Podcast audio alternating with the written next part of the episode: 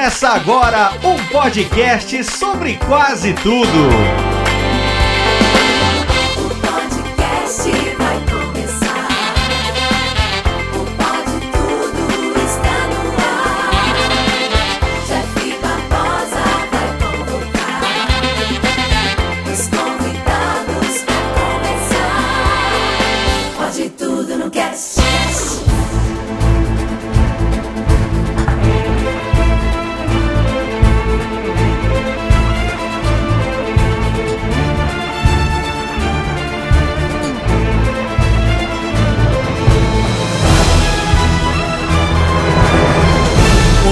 Ouvintes! Eu sou o Jeff Barbosa, de volta aqui com vocês e estamos começando mais um episódio. E aqui ao meu lado está ele, vlogando no Stories do Instagram, diretamente do canal do contínuo Maicon Vitor. Vai, teia!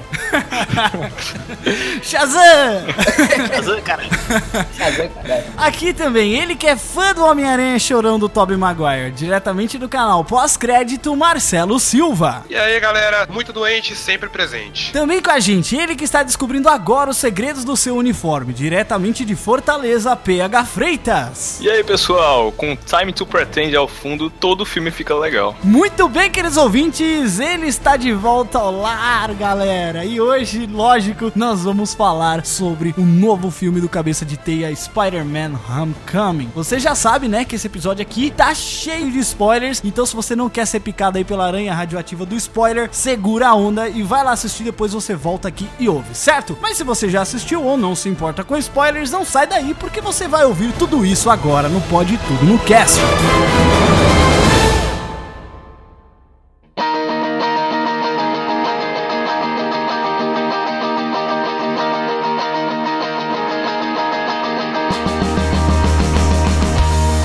Bem, queridos ouvintes, antes de começarmos mais um episódio do Pode Tudo no Cast, hoje, né, nós falando sobre Spider-Man Homecoming, esse novo filme da Marvel sobre o nosso querido herói Cabeça de Teia, trago aqui mais uma sessão de recados para vocês, começando com um podcast, né, uma indicação de um episódio de podcast onde eu pude participar, eu fui convidado e eu juntamente com o meu amigo Thiago Miro, Thiago Miro, né, prefeito da Podosfera, lá do Mundo Podcast, também trabalha comigo na Radiofobia Podcast Multimídia. Nós fomos convidados para participar do episódio 55 do podcast da galera do HAL. O nome do episódio é Banda do HAL. Olha só que bacana a ideia que eles tiveram. Eles falaram que foi chupinhado, mas mesmo assim eu achei muito bacana a ideia. A gente montou uma banda e cada um foi dando dicas e, e dizendo quais músicos que seriam bacanas. Eu indiquei um músico, Thiago Miro indicou outros. Aí a gente foi montando uma banda, a gente montou o estilo dela, montamos o nome e a gente preparou essa banda fictícia para ser uma banda do sucesso. E ali no final, né, na parte final ali do podcast, a gente ainda fez uma brincadeira, uma batalha, eu e o Thiago Miro, em que a gente teve que bolar o clipe dessa, dessa banda, né? Então eu tive a minha ideia, eu dei a minha ideia e o Thiago deu também a ideia. E os participantes, né, os integrantes da galera do Hall foram opinando e, e aí eles escolheram lá qual que seria o clipe vencedor. Então vai lá em galera do hall.com.br ou procure aí nos seus agregadores o episódio 55 do podcast Galera do Hall, que eu tenho certeza que vocês não vão se arrepender, vai ser muito legal. E aí vocês prestigiam também o trabalho dos nossos amigos, certo? E um outro recado aqui é um recado que é para o futuro. Nós já gravamos um episódio do Radiofobia. Esse episódio será o episódio 218, que ele vai ao ar no dia 7 de agosto, exatamente segunda-feira, dia 7 do 8, vai ao ar o Radiofobia 218, onde a gente fez uma entrevista com o dublador Willer Contaifer. Ele é o dublador do Tom Holland, né? O Peter Parker, o Homem-Aranha aí em Guerra Civil e Spider-Man Homecoming. Então, dia 7 de agosto, Radiofobia 218 com o dublador do Tom Holland, o Homem-Aranha de Spider-Man Homecoming e Guerra Civil. E claro que não poderia faltar aqui também o nosso agradecimento aos nossos queridos padrinhos padrinhos. Se você quer se tornar um padrinho do Pode Tudo no Cast, você pode se tornar. No post desse episódio tem lá uma imagem, quero me tornar padrinho. Você pode contribuir com qualquer valor a partir de um real e a partir de cinco reais você já começa a receber as recompensas. Você pode ser citado aqui no programa como um colaborador e também vai fazer parte lá do nosso grupo no Facebook, onde a gente discute pautas, onde vocês recebem os episódios adiantados, enfim, a gente tem um contato bem próximo lá através do grupo dos padrinhos no Facebook. E claro, agradecendo nossos queridos padrinhos aí que colaboraram esse mês, que são eles Cleiton Oliveira, AJ Oliveira, Diego Fávero, Letícia Palmieri, Priscila Aires e Fagner Santos. Muito obrigado, queridos padrinhos, por colaborarem com o nosso projeto do Pode Tudo no Cast, tá certo? Então é isso, pessoal. Os recados já foram dados, então vamos agora falar sobre Spider-Man Homecoming agora no Pode Tudo no Cast. What's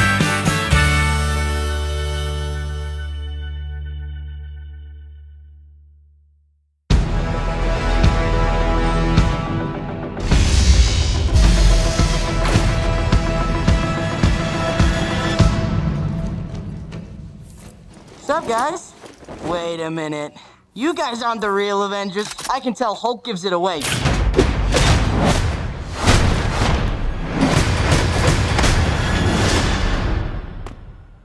Was awesome.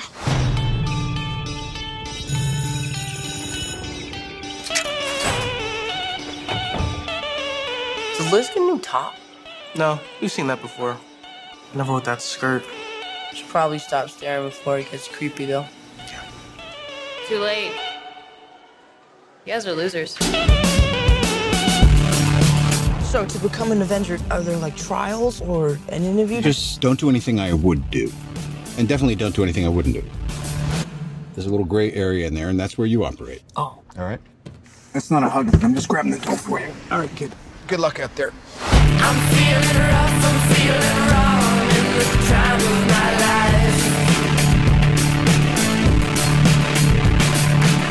Let's make some music, make some money, find some models for wives.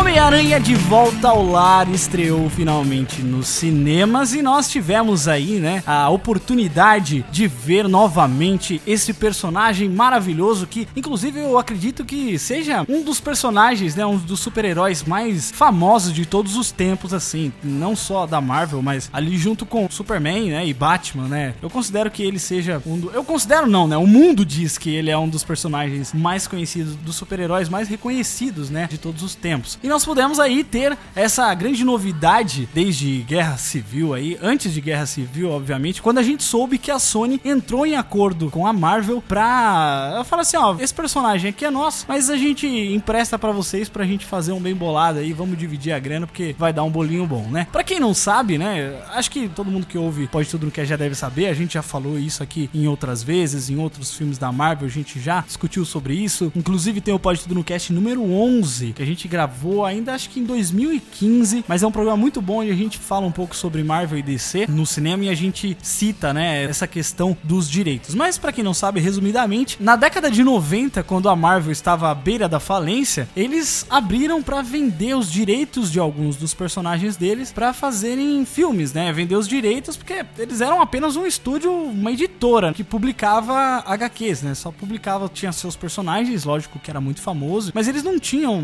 não existia Marvel Studios, não existia nenhuma intenção de levar esses personagens pro cinema, porque não era uma realidade daquilo, né? Na verdade, até existia, né? Mas é aquele filme toscão do Homem-Aranha japonês, Power Ranger. Exato. Maravilhoso, né, aquele filme. Ótimo. E na década de 90, a Marvel tava aí quase, né, à beira da... Tava quase não, tava à beira da falência mesmo. Então ela começou a vender vários dos seus personagens. Ela vendeu os X-Men pra Fox, o Homem-Aranha pra Sony, vendeu o Quarteto Fantástico também pra Fox. Basicamente, ela só não vendeu Vingadores porque não era bom. Vingadores é bom agora, mas não era uma coisa legal na É, época mas que ela o, tava falando. Vingadores, ele era a edição que era uma coletânea de todos os Não, heróis. é, né? exatamente. Eles passaram a fazer os Vingadores de uma forma mais adaptada, tanto que deu origem a diversos tipos de Vingadores, né? O Buck foi o Capitão América nessa época, né? Eu falo Vingadores, mas é colocando todos esses heróis que ela ainda tem. Porque ela não vendeu realmente porque não conseguiu vender. É, mas se Senão não me engano, na época eles venderam todos mesmo, inclusive Homem de Ferro, Capitão América, Thor. Sim, sim. Só que não teve filme, né, desses caras, então É, e voltou. pra eles Aham, isso. voltou É, venceu o prazo que eles Pra deram, né? Teve- cinco anos. É porque exatamente isso. Nem quem comprou conseguiu fazer algo com aquilo. Não era algo comerciável. É, porque eles venderam esses direitos e, e aí, eu não sei se é uma regra de contrato específico da Marvel, se é alguma regra intrínseca, não sei, não sei dizer. Mas, se eles não fizessem filmes em cinco anos, os personagens retornariam para a empresa, né? Os direitos de levar esses personagens pro cinema, eles retornariam. É claro que os personagens nos quadrinhos, dos games, eles continuaram, né? O Homem-Aranha, todos os outros personagens, eles continuaram tendo quadrinhos, unicamente foram vendidos os direitos para adaptações cinematográficas para esses estúdios aí que justamente como vocês falaram, como eles não fizeram alguns, né, muitos deles acabaram voltando pro direito da Marvel, né? Me. But you are a kid. Yeah, a kid who can stop a bus with his bare hands. Não, e felizmente eles não fizeram filmes de alguns personagens, porque, por exemplo, o Homem de Ferro, que entre o final dos anos 90 e o início dos anos 2000, ele tava em produção, não sei se pela Sony ou pela Fox, e o Tom Cruise estava cotado pra ser o Tony Stark na época. Ele ia correr muito, né? O que é bizarro, porque o Robert Downey Jr. ele tava com a carreira ativa naquela época, não tinha por que chamar o Tom Cruise, mas enfim, né? Hum, é, ele tava na carreira ativa, mas ele não era o Robert Downey Jr. de hoje, né? Sim, é. O Robert Downey Jr. de hoje é o Tom Cruise dos anos 90, né? Em termos de star power. É, só, que, só que velho, né? É, sim, velho. Não tô falando dele ser galã, tô falando do apelo Nível do de popularidade. Isso, Então, é, deixando um pouco mais esse Homem-Aranha japonês de lado, Por favor. vamos tentar entrar na era 2000. Isso, é. Antes falando que o Homem-Aranha, antes de ser um filme do Sam Raimi, ele quase foi um filme do James Cameron com o Leonardo DiCaprio no papel principal. Sim. Ah, é verdade. Em 1994. E que poderia ser tendenciosamente bom, talvez, né? Por conta do James Cameron. É. Não sei se o Leonardo DiCaprio seria um excelente Peter Parker, né? É, Tal. bom ator ele é, né? Mas não sei se ele se encaixaria tão bem pra Peter Parker, né, cara? Aquela era uma época que os quadrinistas estavam malucos, né? Estavam colocando músculo no dedo do Homem-Aranha, tava saindo tudo. tava saindo tudo muito, muito louco, assim. É muito tosco, né, cara, essa fase, né? Foi meio com a era negra, assim, essa era de prata pros heróis. É aquela mesma era que tem aquela capa conhecida, assim, do, do Capitão América, que parece que tem uma barriga. Sim, que quem desenhou foi o Sim. Rob Liefeld. Cara, é muito feio aquilo, velho. Eu que trabalho de ilustrador, cara, você não tem noção o quão ele é odiado, cara. Sério? É, todo mundo odeia ele. Os anos 90 nos quadrinhos foram a época do exagero, né? Tipo, os personagens Sim. com as proporções gigantes. Não só nos quadrinhos, né? A sa- As sagas Voadora de, voadora de perna aberta. Mas as sagas no geral foram todas horrorosas. Nos anos 90 que a gente teve a saga do clone do Homem-Aranha, a morte do Superman. Nossa, essa saga de clone É, então. eu acho uma merda. É, isso é um fase. grande mal dos anos 90, né? É, tudo era clone, né? Tanto que quando Exato. o Superman voltou, ele voltou com um clone. Ele já voltou, é, tá ligado? Era Starter Pack Edition da época. É verdade, né, cara? Do mesmo jeito que hoje o negócio é filme de grupo, né, de heróis, aquela época era isso, né? Era clone, né? Tudo Era clone, tudo era clone. Nossa, como a gente pode fazer um vilão tão foda quanto o Superman? Vamos tentar fazer um clone dele, que vai ser incrível. vai destruir Metrópolis duas vezes. Mas é um negócio engraçado, assim, que acontece muito no cinema, mas eu acredito que nos quadrinhos também. Vai surgindo uma tendência, seja por uma imposição de mercado, por uma questão de, sei lá, vamos fazer desse jeito aí, porque tá dando certo, tá vendendo, e aí acabam incentivando outras empresas e outros quadrinistas a fazerem esse tipo de história, esse tipo de, de desenho, não? É, o grande problema dos anos 90 é que a TV ela tomou um grande espaço, né? E aquele negócio de papel, de você parar pra ir na, na banca comprar HQ, era uma coisa dos anos 80, 70, e já não tinha mais uma motivação. Como a gente falou até no cast Mulher Maravilha,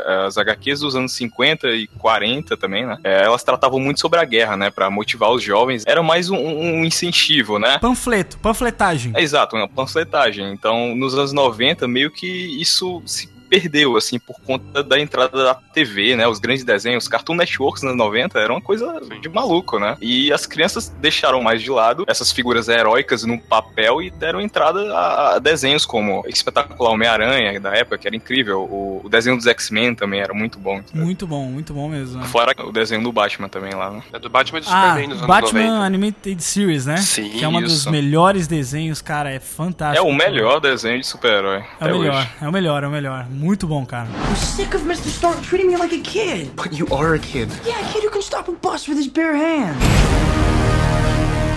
No fim das contas, o filme do James Cameron com Leonardo DiCaprio não deu certo. Não sei se eu posso falar graças a Deus por isso. E em 2002, o Sam Raimi assumiu na direção e o Tobey Maguire no papel principal pra fazer a trilogia do Homem-Aranha que a gente viu na nossa infância, né? Trologia? A trilogia, exatamente. Eu falava trilogia naquela época, então. Trio. é, que é um trio, é um trio de três filmes. Não, é. Exato. Triologia. Ah, seus putos. Enfim. Eu entendi você falar trologia. Não- que foi um trolho, né? Nessa época aí, a Sony, né, a produtora em si, foi ela que optou, né, por chamar o Tobey Maguire, que a princípio é um cara quase inexpressivo, assim, se você bater o olho nele, né, primeiro. E na segunda vez também, ele continua inexpressivo. As pessoas usam muito isso como argumento, né, o Tobey Maguire, ele não sabe atuar, ele não é bem expressivo, mas ele veio de filmes, cara, que na época foram glorificados, né, como A Vida em Preto e Branco, Regras da Vida, Wonder Boys, que ele fez com o Robert Downey Jr. também. São filmes, assim, que na época as pessoas viram como uma coisa boa, né? É, mas ele Hoje não em é bom, né, funciona. cara? Não, ele não é bom, ele não é bom, mas isso foi talvez uma porta pra que os olhos da Sony vissem ele ali e chamassem ele pra ser um Peter Parker. Assim, ó, isso aí eu acho que parece Peter Parker. Vem cá, menino. Vem cá fazer. Ele tá no meu coração porque é o Peter Parker da minha infância e tudo, Sim. então, tipo, ah, a gente gosta, mas ele não é um bom ator. Ele não era ruim o suficiente pra estragar os filmes, mas também não era bom. Eu achava ele meio gordo, sabe? Muito gordo pro papel, cara. O Homem-Aranha barrigudo, que porra é essa? Ele não era barrigudo, ele era quadrado, tá ligado? Ah, não. Ele parecia um cubo mágico. Ele era igual o Peter Parker do desenho lá, do desenho animado. É, eu acho que eu, Isso. fa- eu falava isso. Era igual, é, remetia bastante. Ele é bem parecido. não. É, O cara parecia um monolito, assim, Sim. pulando, de tão quadrado, cara. É. Cara, o Peter Parker do desenho era um cara, tipo, enorme, assim, quadrado, que usava camiseta polo. Então, tipo, Ele era um baladinha top, né? exato, é muito maluco, cara. Ele gostava de Jorge Matheus.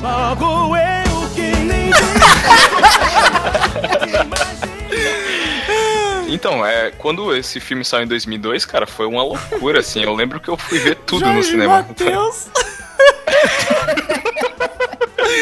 Desculpa. É que foi muito boa. Caralho. I'm sick of Mr. Stark treating me like a kid. But you are a kid. Yeah, a kid who can stop a bus with his bare hands.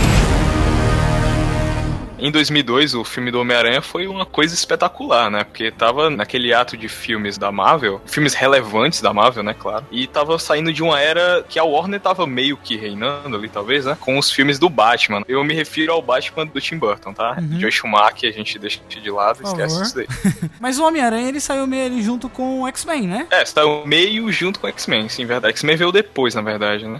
X-Men veio em Não, não, 2003. Não, o Batman e Robin veio em 97, aí morreu o filme de super-herói pra sempre. Aí vieram dois independentes, que foi o Corvo e o primeiro Blade. E aí em 2000 veio o X-Men do Brian Singer e em 2002 veio o Homem-Aranha. Não podemos esquecer também aquele filme com Shaquille O'Neal. Meu Deus do céu. Nossa, velho, é muito Aço. bom cinema em casa. Muito bom, Aço, né? Exato. Aço o É. nome do filme. Então, cara, eu acho que o que mais chamou a atenção nesse Homem-Aranha, do Sam Raimi, quando veio de cara, assim, sabe? Foi que ele é muito caricato. Ele é incrivelmente caricato. Ele lembra muito, ele remete bastante aos quadrinhos. É, e eu, eu acho, cara, eu acho que remete bastante. No sentido heróico, tanto no sentido de dificuldades que o Peter Parker tinha na época, né? Sim, sim. E, cara, fora que a música do Dan Elfman... É maravilhoso. Puta, é né? fantástico. Coube perfeito, velho. O Dan Elfman, ele tem que fazer todas as trilhas sonoras de filme de herói, cara. Porque não é possível que ele consiga fazer. Cara, o nego fala de Hans Zimmer. putz, não existe um cara tão caricato quanto o Dan Elfman pra fazer trilha sonora de filmes de herói. Mas Você não fala de Hans Zimmer, não, viado. É, Que não- pois é. Você não vem É aqui de- no meu podcast falar mal de Hans Zimmer. Pelo amor de Deus. É que depende da pegada, né? O Hans Zimmer É, ele é mais depende. pesado, ele É, o Hans Zimmer pra... também, tipo, no meu ponto de vista, ele é mais criativo. Mas criativo É, mas- você que é sempre aquela batida grave no órgão em todas as trilhas sonoras dele, É, ele né? Que é criativo. Tudo. Cada, cada hora ele toca diferente ali. Tudo no mesmo tom de dó. Ah, Pode pegar, todas as músicas aí é em dó. Mas em compensação, ele foi bem pontual em of Steel, assim. Eu achei bem bacana a trilha sonora. Sim, Sim, com certeza. Não, não tem que falar isso dele. Mas assim, ó, uma coisa que o PH tava falando de ser um personagem caricato, né? Eu acho que um dos motivos do Homem-Aranha ser um dos personagens dos super-heróis mais conhecidos, mais famosos, é porque justamente a gente tem essa facilidade de se ligar a ele, né? De se identificar com ele. Exato. Porque ele, no seu âmago, ele é um adolescente, né? Que tá estudando e tem os seus problemas de adolescente, de ser um nerd, de ter o bullying, de tentar conquistar uma garota, que todo mundo passa por essas questões, de você, às vezes, perder um ente querido da sua família, alguém que, né, pra ele era uma, era uma figura paterna que tava sempre ali. Então, isso tudo ser tirado dele e, ao mesmo tempo, de repente, ele se vê com um poder e com uma responsabilidade sobre os ombros dele, que não tem como não falar de uma das frases mais conhecidas, né? Que é com grandes poderes vem grandes responsabilidades, que é a puta, aquela frase é maravilhosa. Então é muito fácil você se identificar com esse personagem porque traz isso, esses problemas, pra justamente quando a gente tá entrando nessa fase adulta, que você é- não é mais criança, mas também você não é adulto ainda e você tem responsabilidades. Então, entende? É muito fácil da gente se identificar com ele. Eu acho que por um desses motivos que o filme ele foi tão, apesar de serem estudantes do ensino médio de, de 30 anos, né? Porque aqui não enganava ninguém. Inclusive, essa era a minha visão. Eu achava que quando eu tivesse no ensino médio, todo mundo ia ter cara de 30 anos, né? Mas não é bem assim. Ah, mas isso não é só ele não, hein? Isso aí é todos os filmes dos anos 80 pra É, sim, cá. Sim, sim. Isso é Eu verdade. também sempre acreditei nisso. Eu vi o Homem-Aranha e falei, olha, ok. Vai ser assim, né, quando eu crescer. Vai ser assim, é. Eu acho que isso parte muito de uma espécie de sexualização da época, tá ligado? Sim, de sim. pegar um- uma determinada pessoa de uma faixa etária de idade, tipo, o Homem-Aranha nesse filme, é Homecoming, ele tem 15 anos, né? Uhum. Então o Tobey Maguire naquela época tava fazendo o papel de um cara de 17, entende? E tipo, É você vê claramente que é, é- é muito bizarro, porque é um cara que do nada tá musculoso, todas as minas são gostosas pra caceta no colégio, e sabe, realmente o filme serve pra quebrar uma ilusão, né? Você vai pro ensino médio e se decepciona com o mundo. Você acha que você é um merda, você vê que tem um monte de outros merdas que nem você. Mas você vê que assistindo hoje os filmes, eu percebi que, tipo, o Sam Raimi, ele não curte muito essa fase escolar do Homem-Aranha. Ele fala que ele é mega fã do Homem-Aranha, mas ele nunca gostou muito, porque você pode ver que ele passa rápido nessa fase da escola e ele foca muito mais no Homem-Aranha mais maduro, na, na faculdade, com um relacionamento estável com a Mary Jane e tudo, porque ele gosta mais da fase do John Romita Sr., né, no- nas HQs, Isso. tanto que é a que mais ele referencia, né, nos três filmes, é essa fase, até porque ele mesmo falou em várias entrevistas antes do Homem-Aranha 3 que ele odiava o Venom, que ele nunca ia usar o Venom na vida, e a gente viu que o Venom foi uma bosta porque foi uma imposição da Sony, né, pra colocar no personagem exatamente porque ele era dos anos 90, ele não tinha nada a ver com a fase que o Sam Raimi gostava do Homem-Aranha, né, então acho que foi muito mais uma visão da época ali. Além do que, o negócio que eu acho muito legal nesse primeiro filme é que, assim, eu não sei vocês, mas na época que eu assisti, eu tinha 9 anos. Então, por mais que esses filmes tenham defeitos e tudo, o 1 e o 2, né? O 3 eu já tinha mais um pouco de discernimento, então eu achei uma bosta. Mas o 1 e o 2, na época que eu assisti, o primeiro principalmente, quando eu tinha 9 anos, eu vi o filme pela primeira vez, eu falei, caralho, o Homem-Aranha pode existir, sabe? Porque eu passei os anos 90 todo ali, lendo Homem-Aranha, assistindo animação. Então, ver um filme dele, ver um, um ator de verdade ali, o Homem-Aranha, de carne e osso, se balançando por Nova York, era um negócio completamente inconcebível pra mim, sabe? Então, ter a chance de assistir o filme pra mim, eu falo, foi um dos momentos mais mágicos da minha infância, assim. Por isso que o Homem-Aranha é um filme que eu guardo muito, assim, ele tem defeitos, eu reconheço eles, mas eu guardo muito no meu coração por causa disso, assim, porque foi um momento realmente especial pra mim poder ver o personagem ali em live action pela primeira vez, sabe? Eu acho que esse efeito foi pra todo mundo, sabe, Marcelo? Eu, cara, eu tinha um DVD com o Homem-Aranha 1 e 2 e, cara, eu assistia aquela porra em loop, sabe? Sim. Até porque eu, Eu não tinha também. mais nada, eu não tinha mais nada pra assistir. Então eu assistia aquilo ali, cara, pelo menos uma vez por semana, os dois filmes eu assistia, cara. Eu acho que isso causou um efeito muito maior com o Homem-Aranha do que com o X-Men. Sim, né? Porque os totalmente. X-Men, ele. A gente viu nos anos 90, mas o filme, eu gosto muito do primeiro filme também, né? Do Brian Singer, mas ele é muito diferente da animação, né? As roupas são diferentes, Uhum. os personagens são diferentes, então a gente gostou, mas não tinha aquele sentimento de que tava vendo algo que a gente acompanhou a vida toda. Já o Homem-Aranha, não, ele era muito mais fiel aos quadrinhos, deixou a gente maluco por causa disso, né? O lançamento do Homem-Aranha, eu lembro foi um evento do cinema, né? Não foi nem perto do que foi os X-Men, até porque a Fox, pelo que eu lembro, assim, ela não tava botando muita fé que os X-Men fossem dar certo. Já a Sony, ela investiu tudo no Homem-Aranha, assim, a divulgação foi foda pra fazer o filme dar certo. Então foi um puto evento quando o filme saiu. Por falar em divulgação, ainda tem aquele caso, né, que foi justamente na época do atentado do World Trade Center das Torres Gêmeas, né? Sim. Que no trailer tinha justamente um helicóptero enrolado ali na, na teia entre o- as Torres Gêmeas, né? E aí eles tiveram que tirar isso. Cara, e é um trailer espetacular, cara. É um trailer sensacional. Pois é, era maravilhoso aquele trailer. Porque ele esconde o personagem o trailer todo e você não sabe do que se trata e de repente o Homem-Aranha aparece e é muito foda. Pena que ele teve que ser tirado. Pois é, teve que ser tirado porque realmente, né, é foda, né, cara? Se tratar um assunto muito delicado. Não, não tinha cabimento, né, colocar ele ali. Sim, totalmente. I'm sick of Mr. Stark treating me like a kid. But you are a kid. Yeah, a kid who can stop a bus with his bare hands. É, e também tem o Homem-Aranha 2, que é o melhor filme do Homem-Aranha até hoje, né? Acho que a gente deveria falar um pouquinho sobre esse filme, porque esse filme ele se viu muito de inspiração pra esse novo, cara. E assim, o Homem-Aranha 2, pelo menos até o Batman Cavaleiro das Trevas, foi o melhor filme de super-herói de todos os isso. tempos, cara. Fácil. Cara, o, o Sam Raimi, se ele não tivesse aceito a proposta da Sony ali, pra deixar o terceiro na mão da, da produtora, cara, ele teria sido tão glorificado quanto o Nolan foi glorificado em Cavaleiro das Trevas, sabe? É que a diferença nos bastidores é que, tipo, no Homem-Aranha 1 ele foi meio que comandado pela Sony, até porque a Sony queria fazer o filme dar certo, não ia dar tanta liberdade pro diretor que tinha um monte de ideia maluca. Então, ele foi meio comandado pelo estúdio, o filme saiu legal. No 2, quando o espaço que o Sam Raimi teve não deu certo, eles conseguiram ver que o cara era bom, no 2 ele teve liberdade total, tanto que você vê que o filme, ele tem umas cenas muito malucas que a gente nunca viu em filme de herói, tipo aquela cena de, de filme de terror do Dr. Octopus no, no, no hospital, sabe? Sim, É um negócio que você nunca viu nada que é, parecido. que é um uma pegada, é uma pegada fortíssima do Sam Raimi. pra- Sim, ele, filme ele tem trash. essa pegada de terror, trash pra caramba. Tanto que em alguns ângulos de câmera assim, ele dá um close fechado no rosto do Peter, assim, sabe? E deixa Sim. a cidade ao fundo assim, fica tudo muito caricato e cabe perfeito dentro da identidade de um super-herói. Porque nas HQs, quando você se desenha, você tem que demonstrar o cenário ao seu redor. E ele não economiza nisso, sabe? Todos os enquadramentos dele, ele dá destaque no cenário como um todo. Você vê a cidade ali, sempre tá ao fundo, sempre tem um detalhe na casa, sabe? É- é- isso é muito interessante na forma de gravar do Sam Raimi. E você vê que no primeiro filme ele foi meio comandado pelo estúdio. No 2 foi o filme em que o Sam Raimi teve liberdade total. E no 3 ele tinha várias ideias, tanto que o filme original era pra colocar Homem-Areia só e tentar dar uma continuidade pro Duende Verde, mas não muito. Só que aí a Sony se meteu porque ela queria colocar o Venom, os fãs estavam gritando pelo Venom, o Sam Raimi odiava o Venom, mas ele foi obrigado a colocar. Então foi um filme que teve muita interferência do estúdio, você percebe isso, e por isso saiu aquele cocô que saiu, né? E por causa disso, a franquia acabou morrendo ali no terceiro. Tinha uma intenção de fazer o Homem-Aranha 4, muita gente acha que não, mas tinha. O Tobey Maguire já falou que existia uma ideia ali do, do Sam Raimi pro Homem-Aranha 4, mas no fim eles se desentenderam na época do 3 e acabaram enterrando essa ideia. Enterrando, né, junto com o Homem-Areia. Exato. Se ele tinha um ódio pelo Venom, ele conseguiu demonstrar inteiro nesse filme, né? exato, exato. Você vê que o Venom é um personagem jogado, é terrível, é mal escalado. O Topper Grace, como o Venom, cara, foi muito ruim Deus, aquilo. E o lagarto tá lá. Você olha pro lagarto, "Ô, agora vai, hein? Agora, ó, agora vai.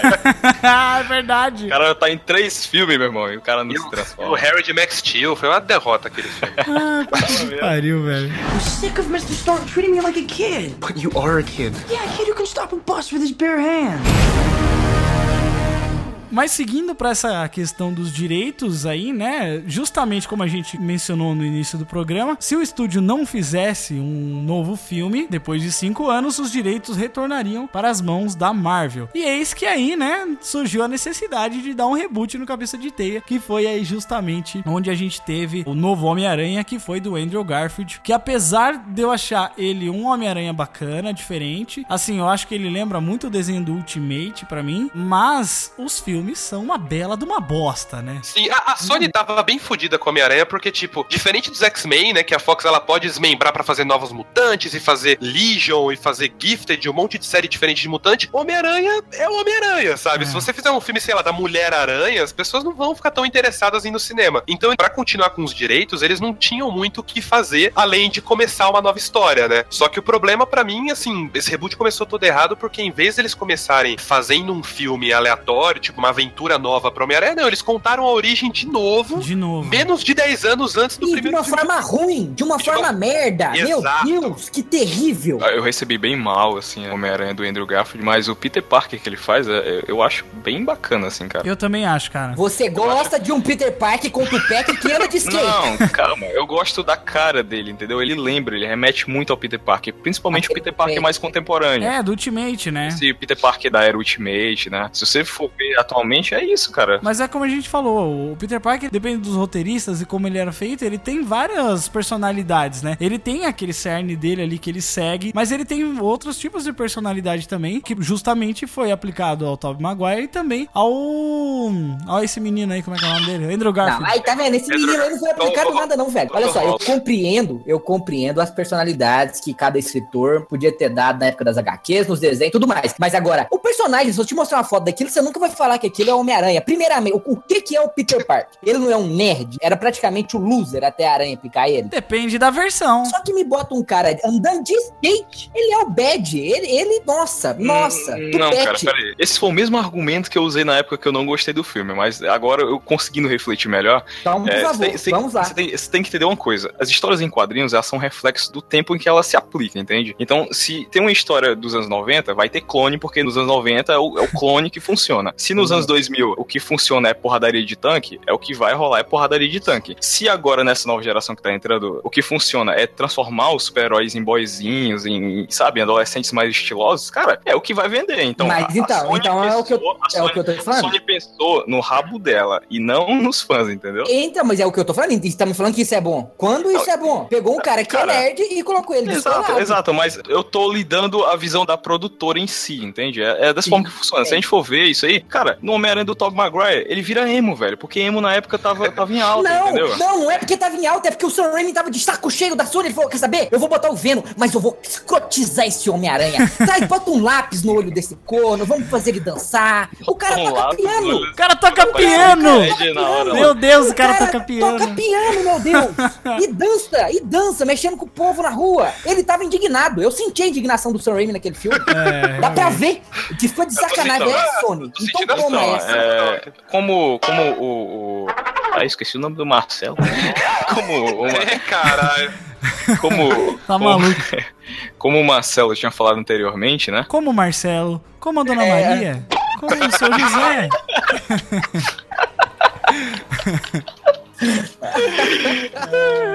Eu acho que o problema muito maior do Homem-Aranha é o roteiro, cara. É a história. A história é ruim desse reboot. É óbvio que eles fizeram esse filme novamente pra não perder os direitos. Eu gosto do Homem-Aranha do Andrew Garfield, assim, eu acho até bacana. Os efeitos dos filmes melhoraram muito, cara. Assim, a roupa tava muito realista. Mais realista até do que do Homecoming agora, mas a gente vai discutir isso mais pra frente. Mas o problema é o roteiro. Isso foi e sempre será o roteiro e não tem jeito. Tem duas coisas pra mim que funcionam nesses dois filmes espetacular whatever. Um é o, o Andrew Garfield, ele realmente eu acho ele carismático. Ele é um cara muito carismático. Então acho que assim, tem coisas que me incomodam principalmente no primeiro filme ali, na primeira parte do filme, que ele é muito descoladinho, ele é muito, sabe? Não é nem a parte whatever, mas eu acho ele ele, porra, ele se impõe com o cara do bullying, cara. Esse não é É, o Peter Parker em momento nenhum. É, isso é verdade. Mas, Exatamente. assim, depois que ele vira o Homem-Aranha, eu acho que funciona muito bem. Ele consegue mandar bem ali como Homem-Aranha, o o Andrew Garfield. Isso e a química dele com a Emma Stone, pra mim, são É. excelentes no filme. Chega de Agora- Kristen Dust, né, cara? Pelo amor de Deus.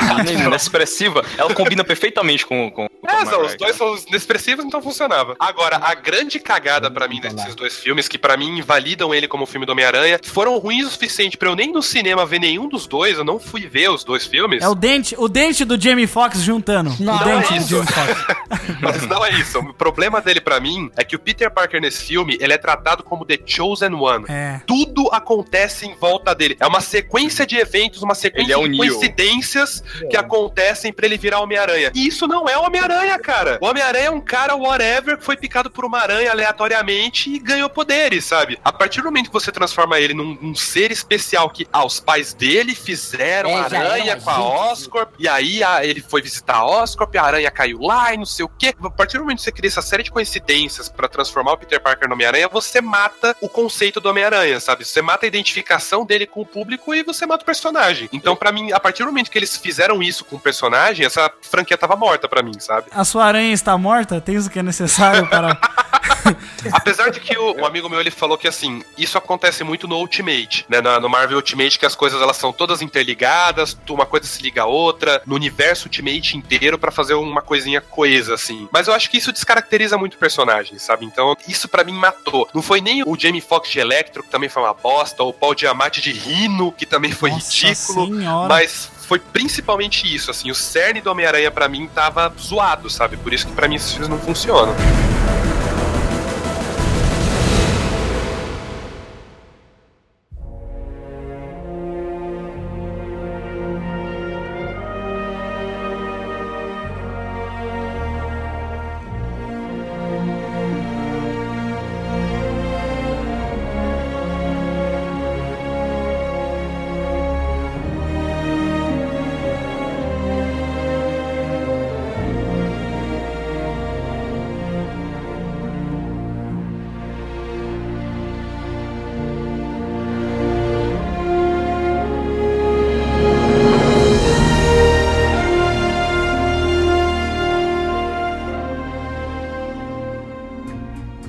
Agora, já sobre o Homem-Aranha na Marvel, a parada foi o seguinte: temos que fazer guerra civil, mas nos quadrinhos tem Homem-Aranha. E aí? A gente vai fazer sem Homem-Aranha mesmo? A gente vai arriscar? Ou vamos tentar aí? Os irmãos russos, eles falavam que eles tinham um plano B pra caso a Marvel não conseguisse, porque enquanto eles estavam fazendo o filme, a Marvel tava lá, gente, vamos lá, sabe? Tipo assim, aquele amigo seu que quando você não tá afim de sair, aí o cara falou, ô, vamos lá, cara, vai ser mó da hora, vai, ó, vai todo mundo, vai Homem de Ferro. A Marvel já tava preparada pra enrabada, né? Exato. Eles já tinham selecionado ali quem que ia tomar o papel do Homem-Aranha na Guerra Civil, né? No caso, É, o ia ser o Guaxinim. Pantera Negra. E aí, os irmãos russos ele falaram assim: não, a gente tem um plano B e tal. Mas depois eles falaram que não tinha plano B nenhum, que o plano era o Homem-Aranha. Tinha que ter o Homem-Aranha, que se não tivesse o Homem-Aranha não ia dar certo. Mas enfim, a gente falou bastante sobre isso, já dando foco no Homem-Aranha sobre Guerra Civil. No Pode Tudo no Cast 25 sobre Guerra Civil, se você quiser, vai lá e ouça. Mas já passando, aí a gente já sabia que teríamos o filme Spider-Man Homecoming, que seria o próximo filme aí, o De Volta ao Lar, né? E o engraçado desse título é que o Homecoming, ele é um, assim como no filme, né?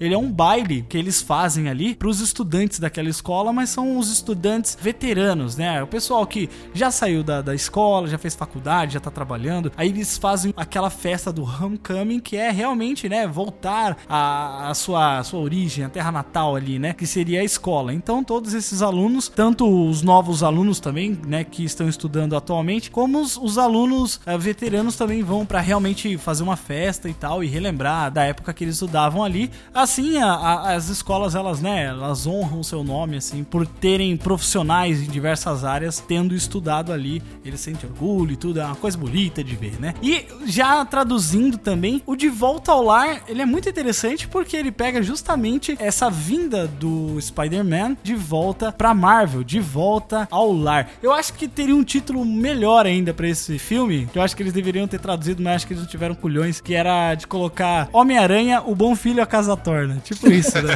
Tradução Sessão da Tarde, né? Mas É. Com certeza. Pode aguardar. Daqui três anos na Globo? Mas esse nome, ele tem uma pegada muito assim, né? De realmente trazer o personagem de volta. Não, na verdade, pra mim, a pegada é só essa, né? Porque se você vê o filme, não faz sentido esse nome. A não ser você sabe o contexto. É um trocadalho, né? É, o nome em português realmente não faz sentido porque é uma piada Não, interna, nem praticamente. inglês, nem inglês do Peter ele não tá formando. Não, mas o Homecoming, ele é o evento que acontece É. ali no filme, É. então... Porra, você não ouviu o que eu acabei de falar, viado? Nossa, mas eu. Caralho, Não, acabei de sim, explicar o que, sim. que é o baile. Ele não tá se formando. E o que que isso tem a ver pra você botar isso como título do filme? É uma coisa ínfima, pequena, em todo o roteiro do filme. Mas em inglês deve ter essa mesma jogada do Homecoming. Sim, existe um é trocadilho no o Homecoming, trocadilho. mas ele tá contextualizado no filme. O De É. Volta ao Lar não tá contextualizado com nada no filme, então é isso que eu quero dizer. Não, não tá. É justamente de volta à Marvel, né? É tipo o El Chavo del Ocho, que é o menino do oito, chama Chaves aqui no Brasil. Chaves não significa nada. Nada. Era o Chavo, né? Era o garoto, né? Exatamente. É, então. Vendo esse filme, a gente descobre que o John Waits, ele é um grande fã de John Hughes, né? Sim, sim, dos anos 80. É, ele curte 80. muito essa- essa pegada assim de adolescentes, né? De envolvimento, de argumento, sabe? Deles juntos trabalhando juntos. É muito Clube dos Cinco, curtindo a vida doidada, gatinhos e gatões. Cara, é uma homenagem foda. Quem cresceu vendo Sessão da Tarde, cara, adorou isso daí. Tem uma cena que ele tá correndo, né, entre as casas, Sim. Marcelo.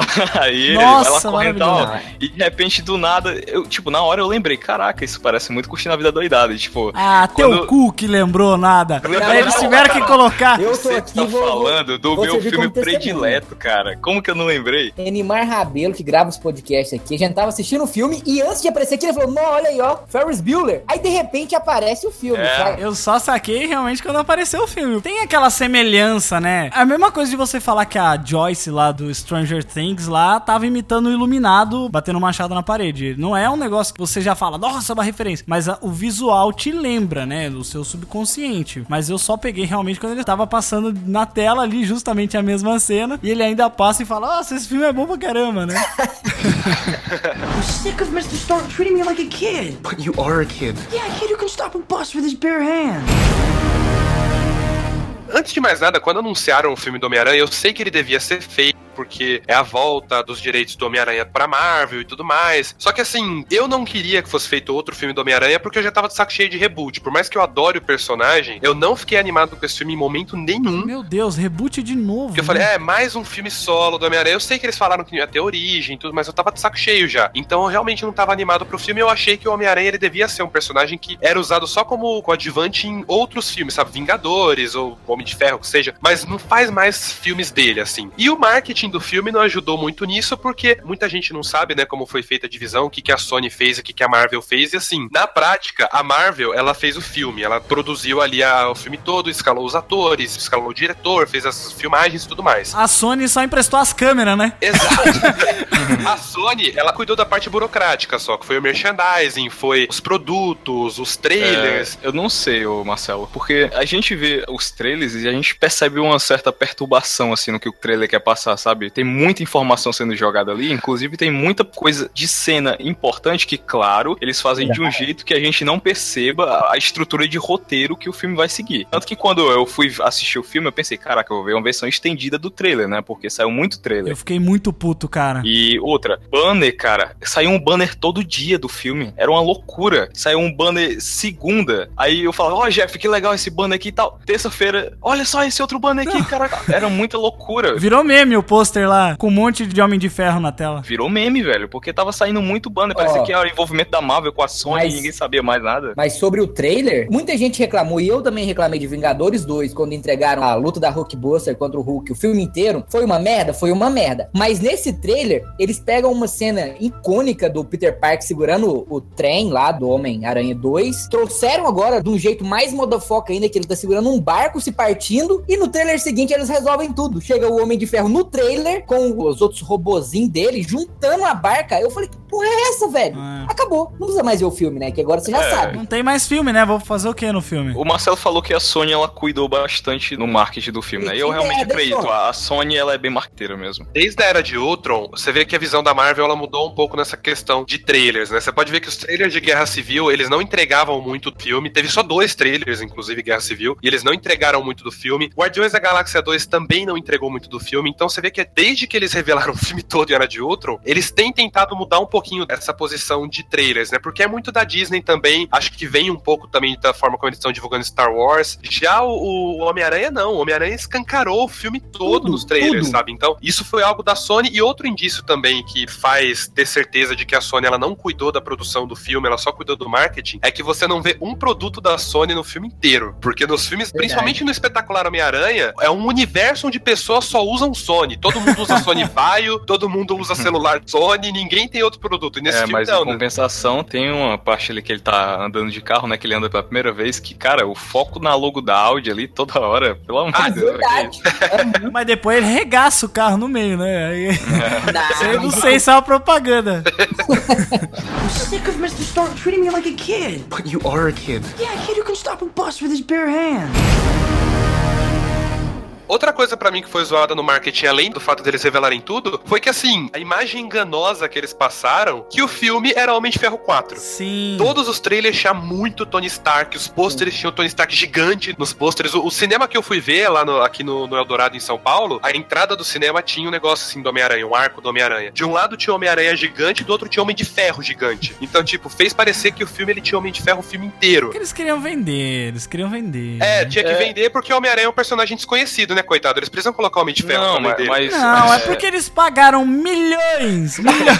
Eles pagaram milhões ali pra colocar o Robert Downey Jr. Eles têm que botar a cara desse filho da puta em tudo que é lugar. Não, tem cena do Robert Downey Jr. que nem tem no filme. Por exemplo, a cena final do trailer, que o Homem-Aranha tá com a teia grudada. Não, não, não tá grudada nele, mas tá saindo os dois junto, lembra? É tipo o final do primeiro trailer, é o Homem-Aranha. O, o Homem de Ele e o Homem de voando e Ferro o Homem-Aranha atrás. Isso, ah, não, isso não existe. Não tem isso no filme. Não, não tem. Tem muita coisa do trailer que não tem no filme. Por exemplo, no trailer, assim, ao mesmo tempo que a gente fala, nossa, eles entregaram muito no trailer, mas eles foram safadinhos de colocar coisas que não tem no filme. Por exemplo, essa cena aí que você falou do Homem de Ferro e outra cena também do Tom Holland beijando a Liz no baile. E isso não tem, não tem. E tem uma cena lá, ele assim, todo lá, assim, meio vergonhosinho, e ele dando um beijo na, na Liz durante o filme. Mas é justamente pra gente pensar, bom, eles vão ter uma relação e tal e tal, legal, bacana. E aí, quando vem o o filme, pô, toma na sua cara aqui, ó, o pai da menina é o vilão, rapaz.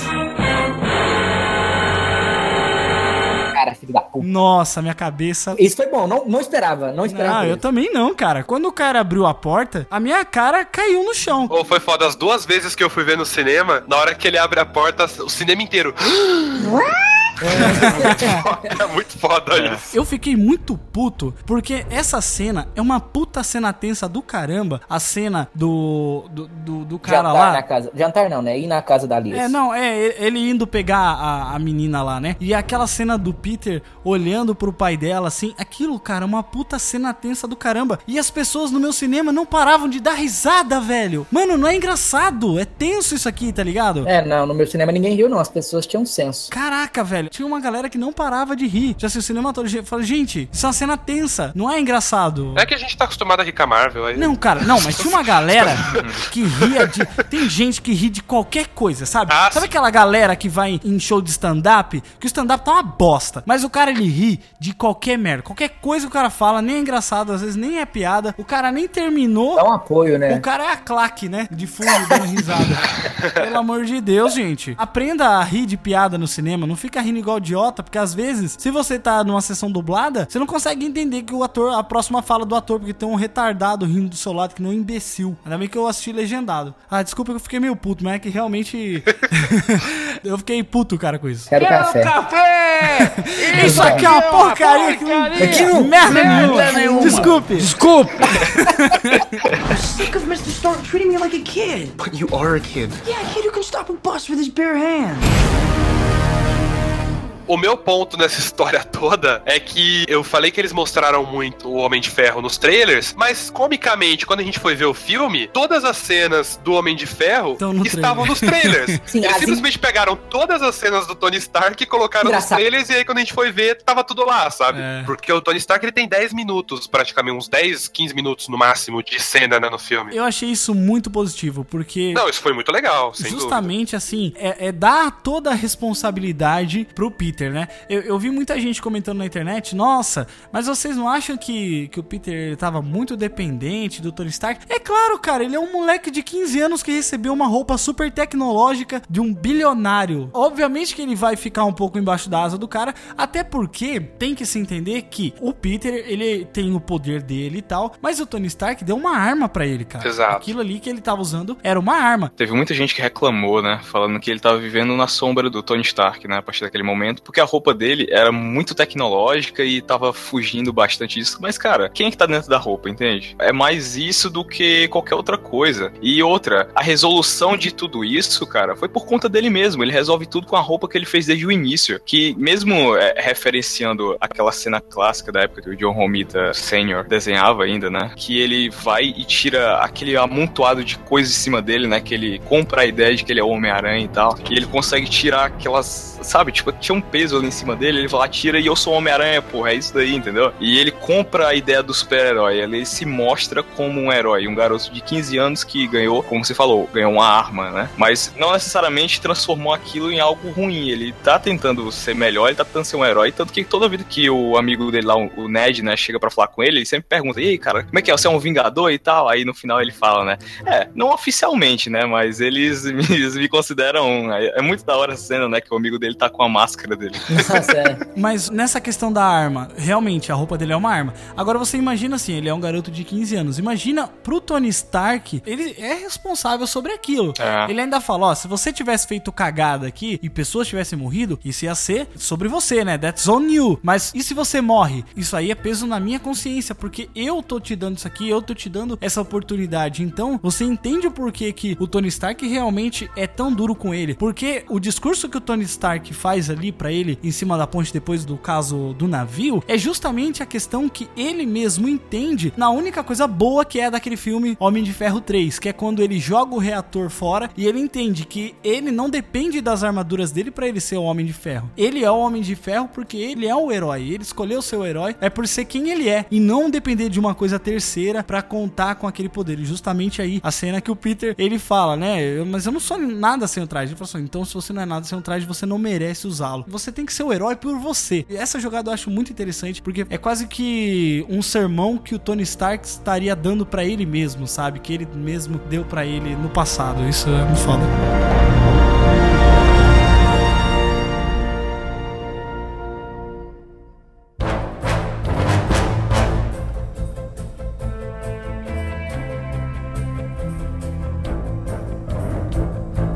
Coisa que eu tava pensando, eu já ouvi muita gente falando que, ah, mas o Homem de Ferro, ele é quase um anti-herói porque ele ganha dinheiro vendendo armas. Aí tudo bem, a gente sabe que ele parou com isso, né? E de onde vem a riqueza de Tony Stark? Depois desse filme, eu cheguei à conclusão que se ele não tiver fazendo isso, ele tá dando bobeira. Tony Stark é armazenamento, velho. Guardar aquele monte de míssil dentro de uma armadura já era difícil. Agora, dentro de um colan, ele conseguiu dar a volta numa galera aí, hein? Do nada, solta um paraquedas do colan. Ah, Michael, você quer discutir realidade? Aí ele foi Mas ok, então, mim. isso vem, isso volta pro que o Jeff falou, entendeu? O Robert Downey Jr., ou melhor, o Tony Stark, é porque os dois são a mesma pessoa É pra mim. mesma São a mesma pessoa, pessoa, é exato. o, o Tony Stark, ele deixa bem claro, né, que caso aconteça alguma coisa de ruim com o Peter, a culpa vai ser dele, porque foi ele que deu aquela roupa pra ele, né? E o paraquedas é uma prova disso, tanto que ele vai cair, ele se sente perdido e de repente abre um paraquedas, né? Não serve de nada, porque ele cai na água. Tanto que ele tá no modo babá, né? É, modo babá, isso. Ele cai na água, mas mesmo, de qualquer forma. Quando ele cai da água, ele sai, vem uma armadura do Homem de Ferro, que ele tá lá, sei lá, em Abu Dhabi, não sei onde que ele tá. Vem uma armadura dele e, tipo, começa a trocar ideia lá com ele, saber se ele tá bem e tal. Liga um aquecedor na roupa, é muito da hora essa cena. É, aí você tem que usar a suspensão de descrença, né? Ele cara? demonstra sempre uma preocupação, né, assim. É, ele é a figura paterna, ele é tipo o que o tio Ben seria, É. né, nessa... Se ele não tivesse morrido. Se ele tivesse morrido.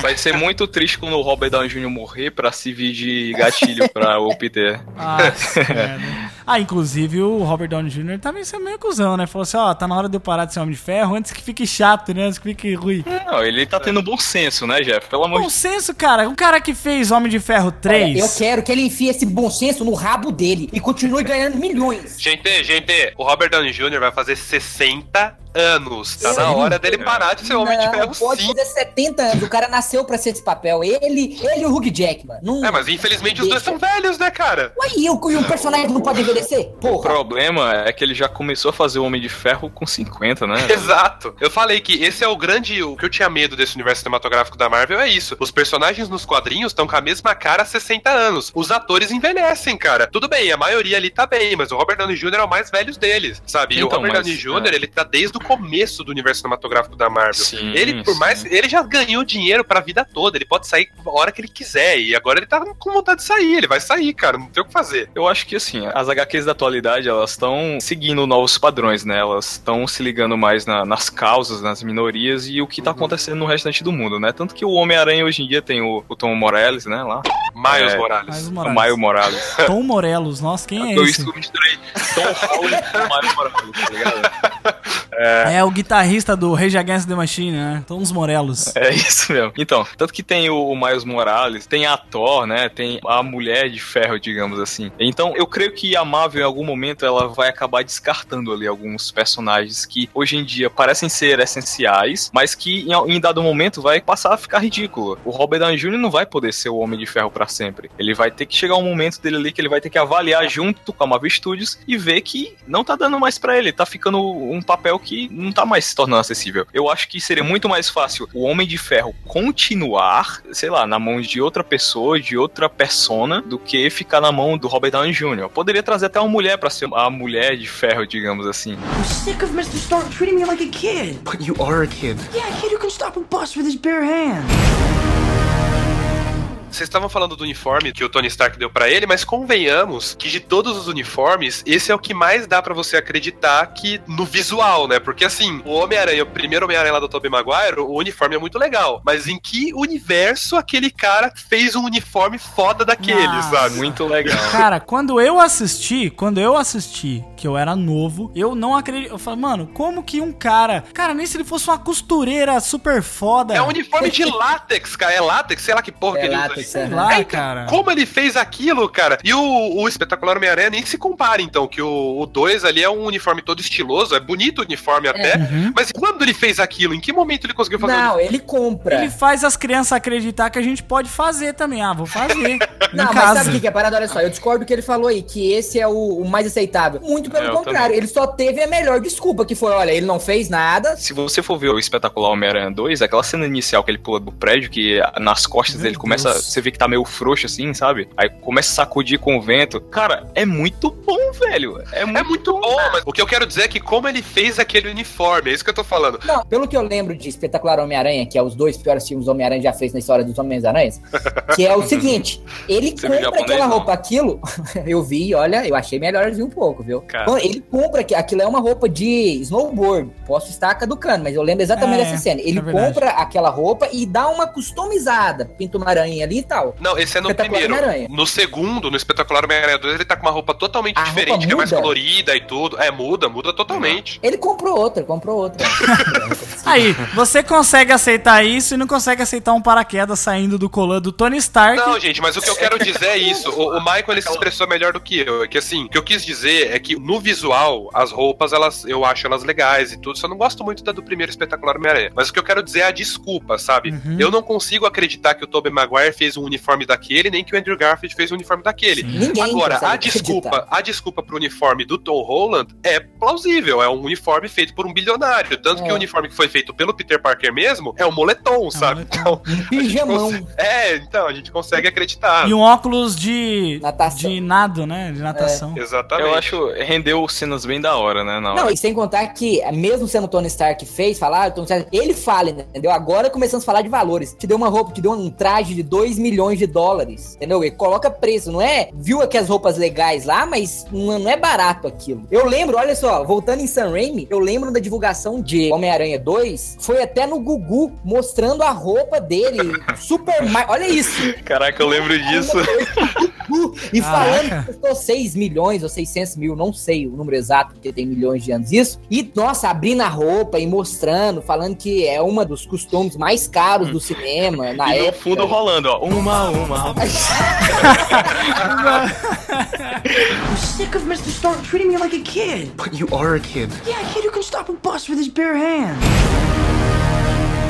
Uma coisa que eu gostei bastante nesse filme é numa das cenas iniciais ali, quando ele sai da escola, aí ele entra no beco, ele pega a mochila dele, joga no canto e ele tira toda a roupa dele e ele começa a vestir e não corta a cena, cara. Isso é muito legal mesmo. Mostra ele vestindo a roupa do Homem-Aranha do início ao fim, ele jogando a roupa. Não é aquele negócio do Tobey Maguire vem e abre o peitinho assim e, e aparece a roupa.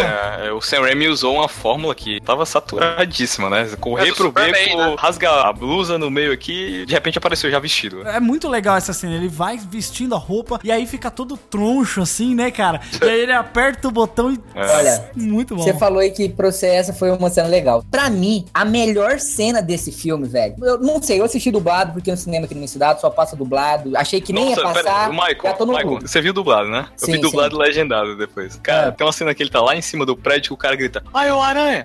Dá um mortal!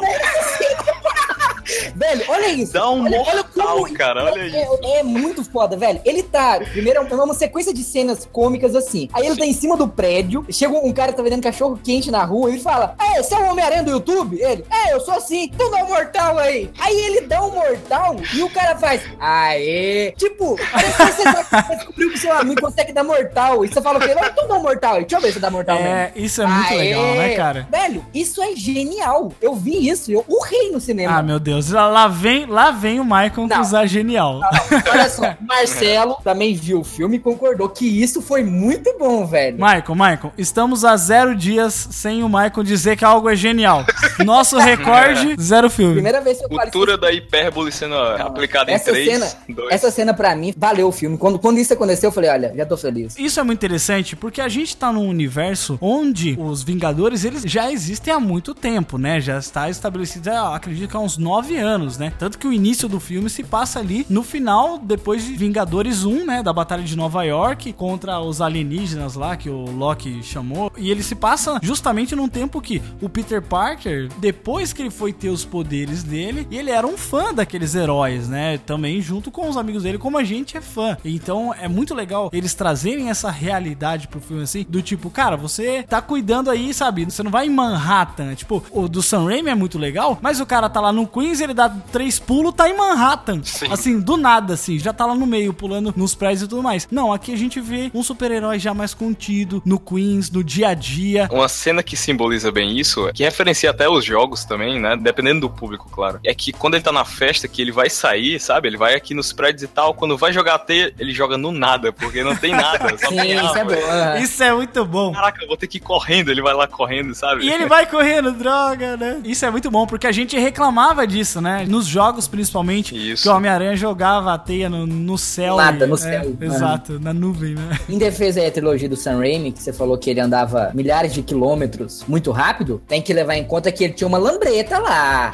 Ah, você não tá associando as coisas. É verdade, é verdade. Mas ele perdeu a lambreta depois, naquele filme que ele dá um mortal assim, a lambreta dele foi pro saco. É, mas é no final, isso aí já é o 3. É, é o 3, né? Esse. É, Nossa. pois é. O Michael falou da cena do Mortal, o Jeff falou da cena da roupa. Pra mim, toda essa colagem inicial do Homem-Aranha, esses 10 minutos iniciais, foi o melhor momento do filme. Porque, assim, eu até falei pro amigo meu que, tipo, filmes como Homem-Aranha, como Harry Potter, são filmes que remetem à minha infância. O Animais Fantásticos, ele não conseguiu tocar na minha criança interior, que nem muita gente diz, né? Que nem muita gente sentiu, assim, a nostalgia e tudo. Agora, quando eu vi esses 10 primeiros minutos do Tom Holland como Homem-Aranha, sabe, vestindo a roupa e fudido no metrô, né? E depois ajudando todo mundo na rua, eu falei, cara, Friendly Neighborhood Spider-Man, o amigão da vizinhança. Ele tá Sim. ajudando a vizinhança dele aí. É, é isso, sabe? Foi o momento que eu voltei a ser criança assistindo Homem-Aranha. Então, pra mim, toda essa sequência inicial do filme dele como Homem-Aranha, pra mim, valeu. Porque é a maneira perfeita de você definir o personagem. Ele é conhecido como amigão da vizinhança. E ali ele tá sendo basicamente isso. Assim, eu não sei vocês, mas eu sempre gostei muito de. Quando eu era criança, eu gostava muito de brincar de. Eu, eu chamava de hominho, tá? Não tem né, essa de action figure nada. Sim, Eu brincava de hominho. Eu brincava aham. muito de hominho, eu tinha Homem-Aranha e eu adorava brincar de Homem-Aranha. E aí, assim, eu fazia as histórias dele e tal, contra o Duende Verde, né? Porque eu assistia aquele, aquele filme em loop. E aí eu ficava imaginando, cara, mas e quando o Homem-Aranha não tem alguma coisa pra fazer, né? O que que ele faz, né? Onde é que ele fica? Ele fica dormindo? Ele fica onde, né? Você quer mesmo saber como é que ele faz as teias? Aí? Não, não.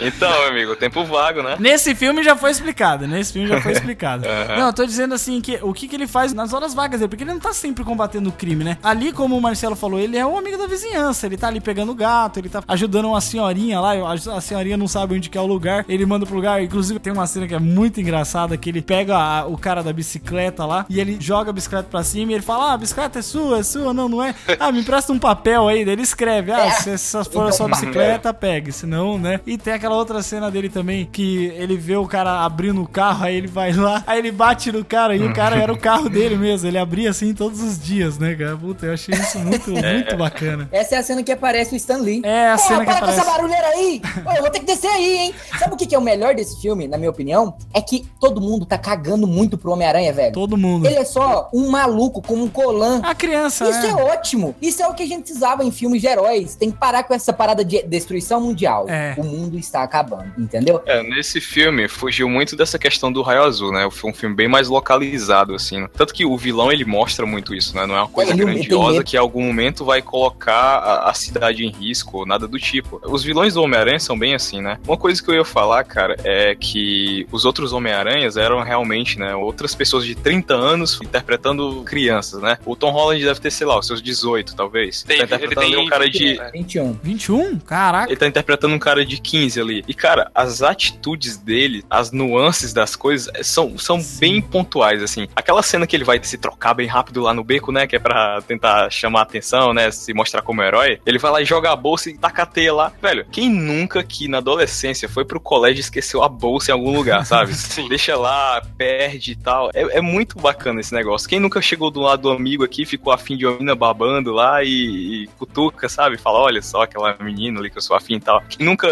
teve uma friend zone, sabe? Isso foi trazido de uma forma muito bacana pra esse filme, assim. Tipo, foi uma revivência, sabe? De tudo isso, sabe? Uhum. Esses traumas de infância, sabe? Eu vi tudo, assim, de novo na tela. É, é por isso que é tão fácil se identificar com esse personagem, né? Porque ele é palpável. Sim, é o grande ponto da Marvel, né? Porque enquanto a DC ela se foca em criaturas grandiosas, em seres magníficos e maiores do que o homem, a Marvel se localiza e tenta trazer o homem como um potencial, como se você pudesse se tornar um super-herói. I'm sick of Mr. Stark treating me like a kid. But you are a kid. Yeah, a kid who can stop a bus with his bare hands.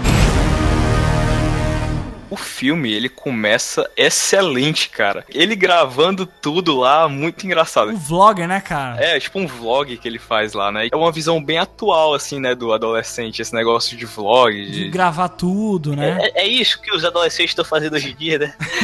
E eu ia falar sobre isso também, que você falou da imagem do cara de 15 anos. E essa É. reação dele depois que ele sai da luta lá no aeroporto é exatamente a reação que você teria com 15 anos se você vestisse aquela roupa e fizesse tudo É. aquilo. Sim. Nossa, foi muito Uhum. louco, eu peguei o escudo. não sei Nossa, o olha quê. aquele. O cara ficou gigante e tal, né? É, E então. olha pra ali. Eu queria ver com vocês uma coisa. Vocês perceberam que em Guerra Civil, tudo bem, em Guerra Civil eles tiveram que dar uma maneirada no CGI pra compensar o valor dos atores. Mas em Guerra Civil, o Homem-Aranha ele tá meio muito forte, né? Vocês perceberam que nesse filme ele ficou até mais magrinho aqui. Eu tava olhando as imagens dele em Guerra Civil e tava vendo as imagens dele agora em Homecoming. E dá pra ver uma diferença, assim. Ele é bem mais um jovem mesmo, um adolescente, do que um cara toradinho, entendeu? A minha opinião sobre isso era um CGI que era ruim e conseguiram deixar ele ainda pior. Ah, É o cara, ponto mais Nossa. negativo Pior? desse Nossa, filme. não, não, não, não, não. O Ficou- ficou Não, não, excelente, não, cara. peraí. A gente vai falar que então, a partir de agora, o CGI do Homem-Aranha é bom. Um especialista, especialista em CGI. Esquece Ah, essa merda aí. Esquece essa merda aí. Não, não, não. Aqui, ó, esquece essa merda aí, não. Porque hoje em dia, é igual a gente falou lá atrás. Nossa, que grande evolução. O espetacular Homem-Aranha teve os melhores efeitos. Velho, hoje em dia, efeito bom é qualquer filme em Hollywood tem o de... ah, é obrigação que tem filme aí com um milhão de dólares que faz efeito foda, velho. Na onde que você faz um filme com um milhão de dólares? Impossível. Moonlight foi 5 milhões, rapaz. Impossível. Tá louco? Não, foi um milhão. Não, um aqui milhão. um milhão, o quê? Não tem Um como milhão de fazer... dólares. Foi, viado. Não tem, o Maicon, como. como. fazer efeito prático em tudo, cara. A não, ser que seja George não, Miller. então, eu não tô não, eu não tô falando pra fazer efeito prático, não tô falando pra fazer efeito prático. Igual todos os outros filmes do Homem-Aranha, é bom, você compra. Esse é um bonecão, velho. Eu não sei se é porque a roupa é lisa e não tem relevo, mas não acredita. Eu vi o filme inteiro e falando, olha só, viu como falhou? Falhou. A gente tem que concordar. Tem algumas cenas que o CGI, ele é meio assim, né? Inclusive naquela cena de luta, a, a cena final ali do avião, é tudo meio escuro pra dar uma maquiada e tal. Realmente, eu acho que você fala assim, putz, tá bom, né? Mas ao mesmo tempo, tem outras cenas muito boas, cara, que o próprio Tom Holland fazia, que é dar um mortal, fazer as paradas que ele faz, entendeu? Não, exatamente, é o que eu tô criticando. Eu não tô criticando o visual do filme, tô criticando o CGI.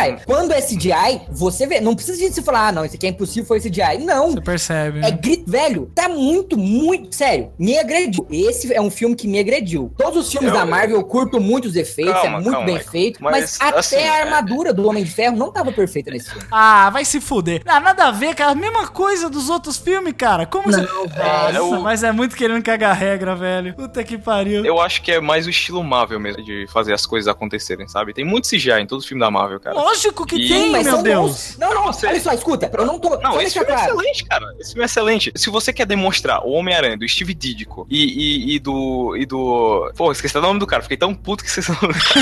E do John Romita Senior, cara, você tem que trazer um Homem-Aranha mais assim. Se você quiser trazer aquelas aco- Não, mas assim o quê? Cara, Mas- não tem não, não. dublê que pule Então, 10 cara, metros. escuta, eu acho que vocês não estão entendendo, gente. Eu não tô, não tô sendo claro aqui. Vingadores 1, 80% das cenas são impossíveis de ser feitas, foram feitas por CGI. É ótimo. Vingadores 2, a mesma coisa. Homem de Ferro 1, 2, 3, Thor, tudo. Eu sei, tem que ter. Não tô reclamando que tem CGI. Eu tô reclamando do CGI bosta. O CGI que alguém gastou milhões de dólares pra fazer e falou: ah, vai assim mesmo. Eu sei que é CGI. Não tô questionando que não é CGI, não. É CGI, tem que ser CGI. Não dá pra fazer filme de herói hoje em dia sem computação gráfica, velho. Só que é horrível. É horrível. É um bonecão de pano pulando. Eu não acho, não acho Sério, abre. Até no assim. trailer. Olha, isso que eu tô falando, não sou eu que tô reclamando, a mídia internacional também tá falando. Não posso abrir links aqui e mostrar pra vocês. Você não se garante, então, sozinho, então. Você, você não, eu falando... me garanto, mas tá parecendo que eu sou um maluco aqui, falando merda. Michael, que nem eu falei pra você. Tudo bem, eu realmente tem cenas ali que você fala, puta, velho, é CGIzão meio bonecão. Mas tem coisas que passam bem, entendeu? Eu acho que assim, cara, o importante do filme é o roteiro. Tem que servir, tem que ter uma história pra ser contada, entendeu? Realmente, o importante é roteiro. Ou seja, CGI é uma coisa que nós não temos que preocupar mais. A gente chegou num nível que tudo é bom. Então, quando você faz uma coisa ok, igual você mesmo falou aí, tem cena que você fala, ah, ok, passou. Não pode, velho. Isso é Hollywood, não pode mais acontecer esse tipo de coisa. Senão, senão a gente vai começar a regressar e vai ter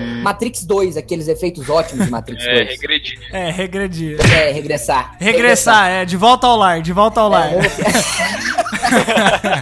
I'm sick of Mr. Stark treating me like a kid. But you are a kid. Yeah, a kid who can stop a bus with his bare hands. Uma das coisas que o filme, como eu falei, o roteiro dele é, é muito bom, a história. Quando você tem uma história, esses probleminhas acabam passando realmente. Mas, uma coisa que a gente tem que concordar, que a Marvel não é boa em fazer, e aqui ela fez com louvor, que é o vilão, cara. A construção do vilão, como ele é apresentado, como você entende as motivações dele, como você fala assim, cara, eu entendo esse cara. Ele tá roubando, ele tá fazendo as suas coisas, né? Ele tá vendendo armas. Ele fala assim, olha, você é um vilão, você tá vendendo armas pra bandidos. E aí ele vira e fala assim pro Peter, né? Mas como que você acha que o seu Tony Stark aí, ó, como é que você acha que ele conseguiu construir todo esse império? Vendendo armas, vendendo armas pro inimigo, né? Vamos dizer assim. E aí você consegue entender a motivação desse personagem e você compra a parada e fala assim, cara, que vilão excelente, sabe? Eu digo que esse é um dos melhores vilões da Marvel, se não o melhor, cara. Pela primeira vez você. Pela primeira vez não, né? Mas é uma das primeiras vezes num filme da Marvel em que você sente alguma coisa pelo vilão. Teve vários momentos que eu, pelo menos, eu fiquei meio dividido, assim. Eu fiquei, puta, mas será que o cara tá tão errado assim? Porra, deixa ele vender as armas dele, ele não tá incomodando ninguém, sabe? Ele tá low profile, ele fala que ele ficou tanto tempo ali low profile, ninguém nunca foi atrás dele, nunca teve FBI. Exatamente, eu fiquei pensando, porra, mas por que, que você tinha que se meter, né, Homem-Aranha? O cara tava de boa vendendo as armas dele lá. Culpa do Homem-Aranha, né? É justamente esse negócio do Homem-Aranha querer, né? Pô, eu vou cavocar aqui e vou achar os problemas e tal. É que volta pra aquela coisa, sabe? Dele ser um cara de 15 anos que não, não tem noção das consequências que a- as atitudes dele traz. Mas o Abutre, né? Realmente o que o Jeff falou é interessante, porque trouxe uma personalidade pra ele, né? Porque o Abutre ele era só um ladrão de banco que aparecia em episódios perdidos do Homem-Aranha e algumas HQs, né? Mas ele sempre teve ali no sexteto sinistro. Mas de todos os vilões ele era o mais apagado, assim, sabe? Ele não, não tinha uma conotação muito grande. E nesse filme eu, eu curti muito. Porque, primeiro, que foi uma surpresa pra mim, porque eu não acreditava que o Michael Keaton levar a sério. Tanto que quando ele foi chamado pra fazer o Abutre, foi uma loucura. Porque ele disse que não queria, aí outra semana depois disse que tava confirmado, aí depois ele pulou fora de novo, e depois ele, no final das contas, ele tava, era o Abutre e já saiu o trailer, entendeu? Foi um- uma série de coisas, assim. E, cara, eu achei isso muito foda. Ele soube trazer uma, uma essência. O Michael Keaton, ele tem um olhar, cara, que ele intimida qualquer um. Aquela cena que ele tá no carro, que ele tá Meu no. Deus, no- ele tá dirigindo Deus. e ele olha no retrovisor assim, eu bato o olho nele, cara, esse Ah. cara vai enfiar uma faca na minha barriga, Aquele mano. olhar de demônio dele, né? Aquele olhar de demoníaco, velho. E você fica com medo. Você percebe exatamente a, a hora que ele descobre que o Peter Parker é o Homem-Aranha, né? É, é, sim, Porque sim. a gente sempre tem problemas assim nos filmes. Por exemplo, acho que no próprio primeiro Homem-Aranha de Sam Raimi, o personagem lá vê o vilão, tá ali do lado dele, e o vilão ouve a voz e você fala, cara, como que você não tá descobrindo que, que esse cara é o herói, sabe? Ou é- esse é o vilão, É. é. a voz dele, é o jeito de falar, né? Mas isso, isso é uma característica Marvel, entendeu? Toda Ele vida tá- no clímax agora ela tá tentando fugir desse raio azul, dessa coisa grandiosa, sabe? Ela tá sabendo quebrar o clima de uma forma bacana. Voltando pro Michael Keaton, tá falando que ele dava medo, né? Sem a máscara. Mas, cara, com a máscara ele também dá. Dá uma imponência, Sim. assim. Porque todas as cenas, quando ele aparece com o traje, eles dão um contra-plongé, assim, sabe? Nele. E ele tá sempre com aquele olho verde, assim. E você fica meio amedrontado. Tanto que toda vida que ele aparece, se vocês perceberem, ele aparece como um monstro. Ele aparece do nada, ele sempre sai de fora da tela, entende? Tá um close ele no Homem-Aranha, ele tá indo lá e de repente ele sai de fora, assim, e vai atrás dele. Isso foi bem bacana, assim. Ele trouxe uma imponência foda, assim, pro Abutre. Então. Coisa que não existia nos quadrinhos nem nos desenhos animados. É, não existia podemos- mesmo, que era um pijamão verde, né? Podemos dizer, podemos dizer que esse filme salvou o Abutre, que é um vilão de merda nos quadrinhos, né? É um velho de pijama, cara. É muito triste. né? Com aquele fonfonzinho assim em volta do pescoço. Decadente, né, cara? Mas vou dar meus 20 centavos agora sobre o Abutre, hein? Vão me xingar, mas mas eu tô aqui pra isso. Primeiramente, eu quero deixar claro que eu gostei muito do Homem-Aranha. Muito tempo que a Marvel não faz um filme assim que agrade. Muito tempo não, porque teve Guardiões da Galáxia 2, foi muito bom também, né? Mas ela teve muitos fracassos e agora conseguiu muito. Muitas piadas, as piadas na hora certa, excelente. Mas sobre o Abutre. Muitos fracassos. Muitos fracassos é demais, né? Eu nem ia falar nada, né? Mas é? deixa o louco, deixa o louco continuar, vai. Civil War é uma vergonha, Marvel. Você me Ah, desculpa. tá bom, vai. A gente tá falando de Homecoming. Não, tá, vamos só falar aqui. Todo mundo falou, ele é um, um ótimo vilão e tal. Primeiro, eu acho que ele só é um bom vilão justamente porque eles não tentaram fazer uma coisa gigante. Só falaram, é um cara que vende armas. Uhum. Ok. Aí é, aí é meio difícil de errar também, né, gente? Vamos ser franco? A motivação dele é o quê? É só ganhar dinheiro aqui, não quer destruir o mundo, então você não precisa de muita motivação. E outra, o cara virou um vilão. Lembrando que eu gostei do filme, tá? Eu só tô falando os pontos aqui. Mas ele Como não quer virou um destruir o vilão? mundo em nenhum momento, Não, é exatamente o que eu tô falando. Ele Ah, é tá, bom por tá. causa disso. Ah, desculpa, desculpa. Tá desculpado.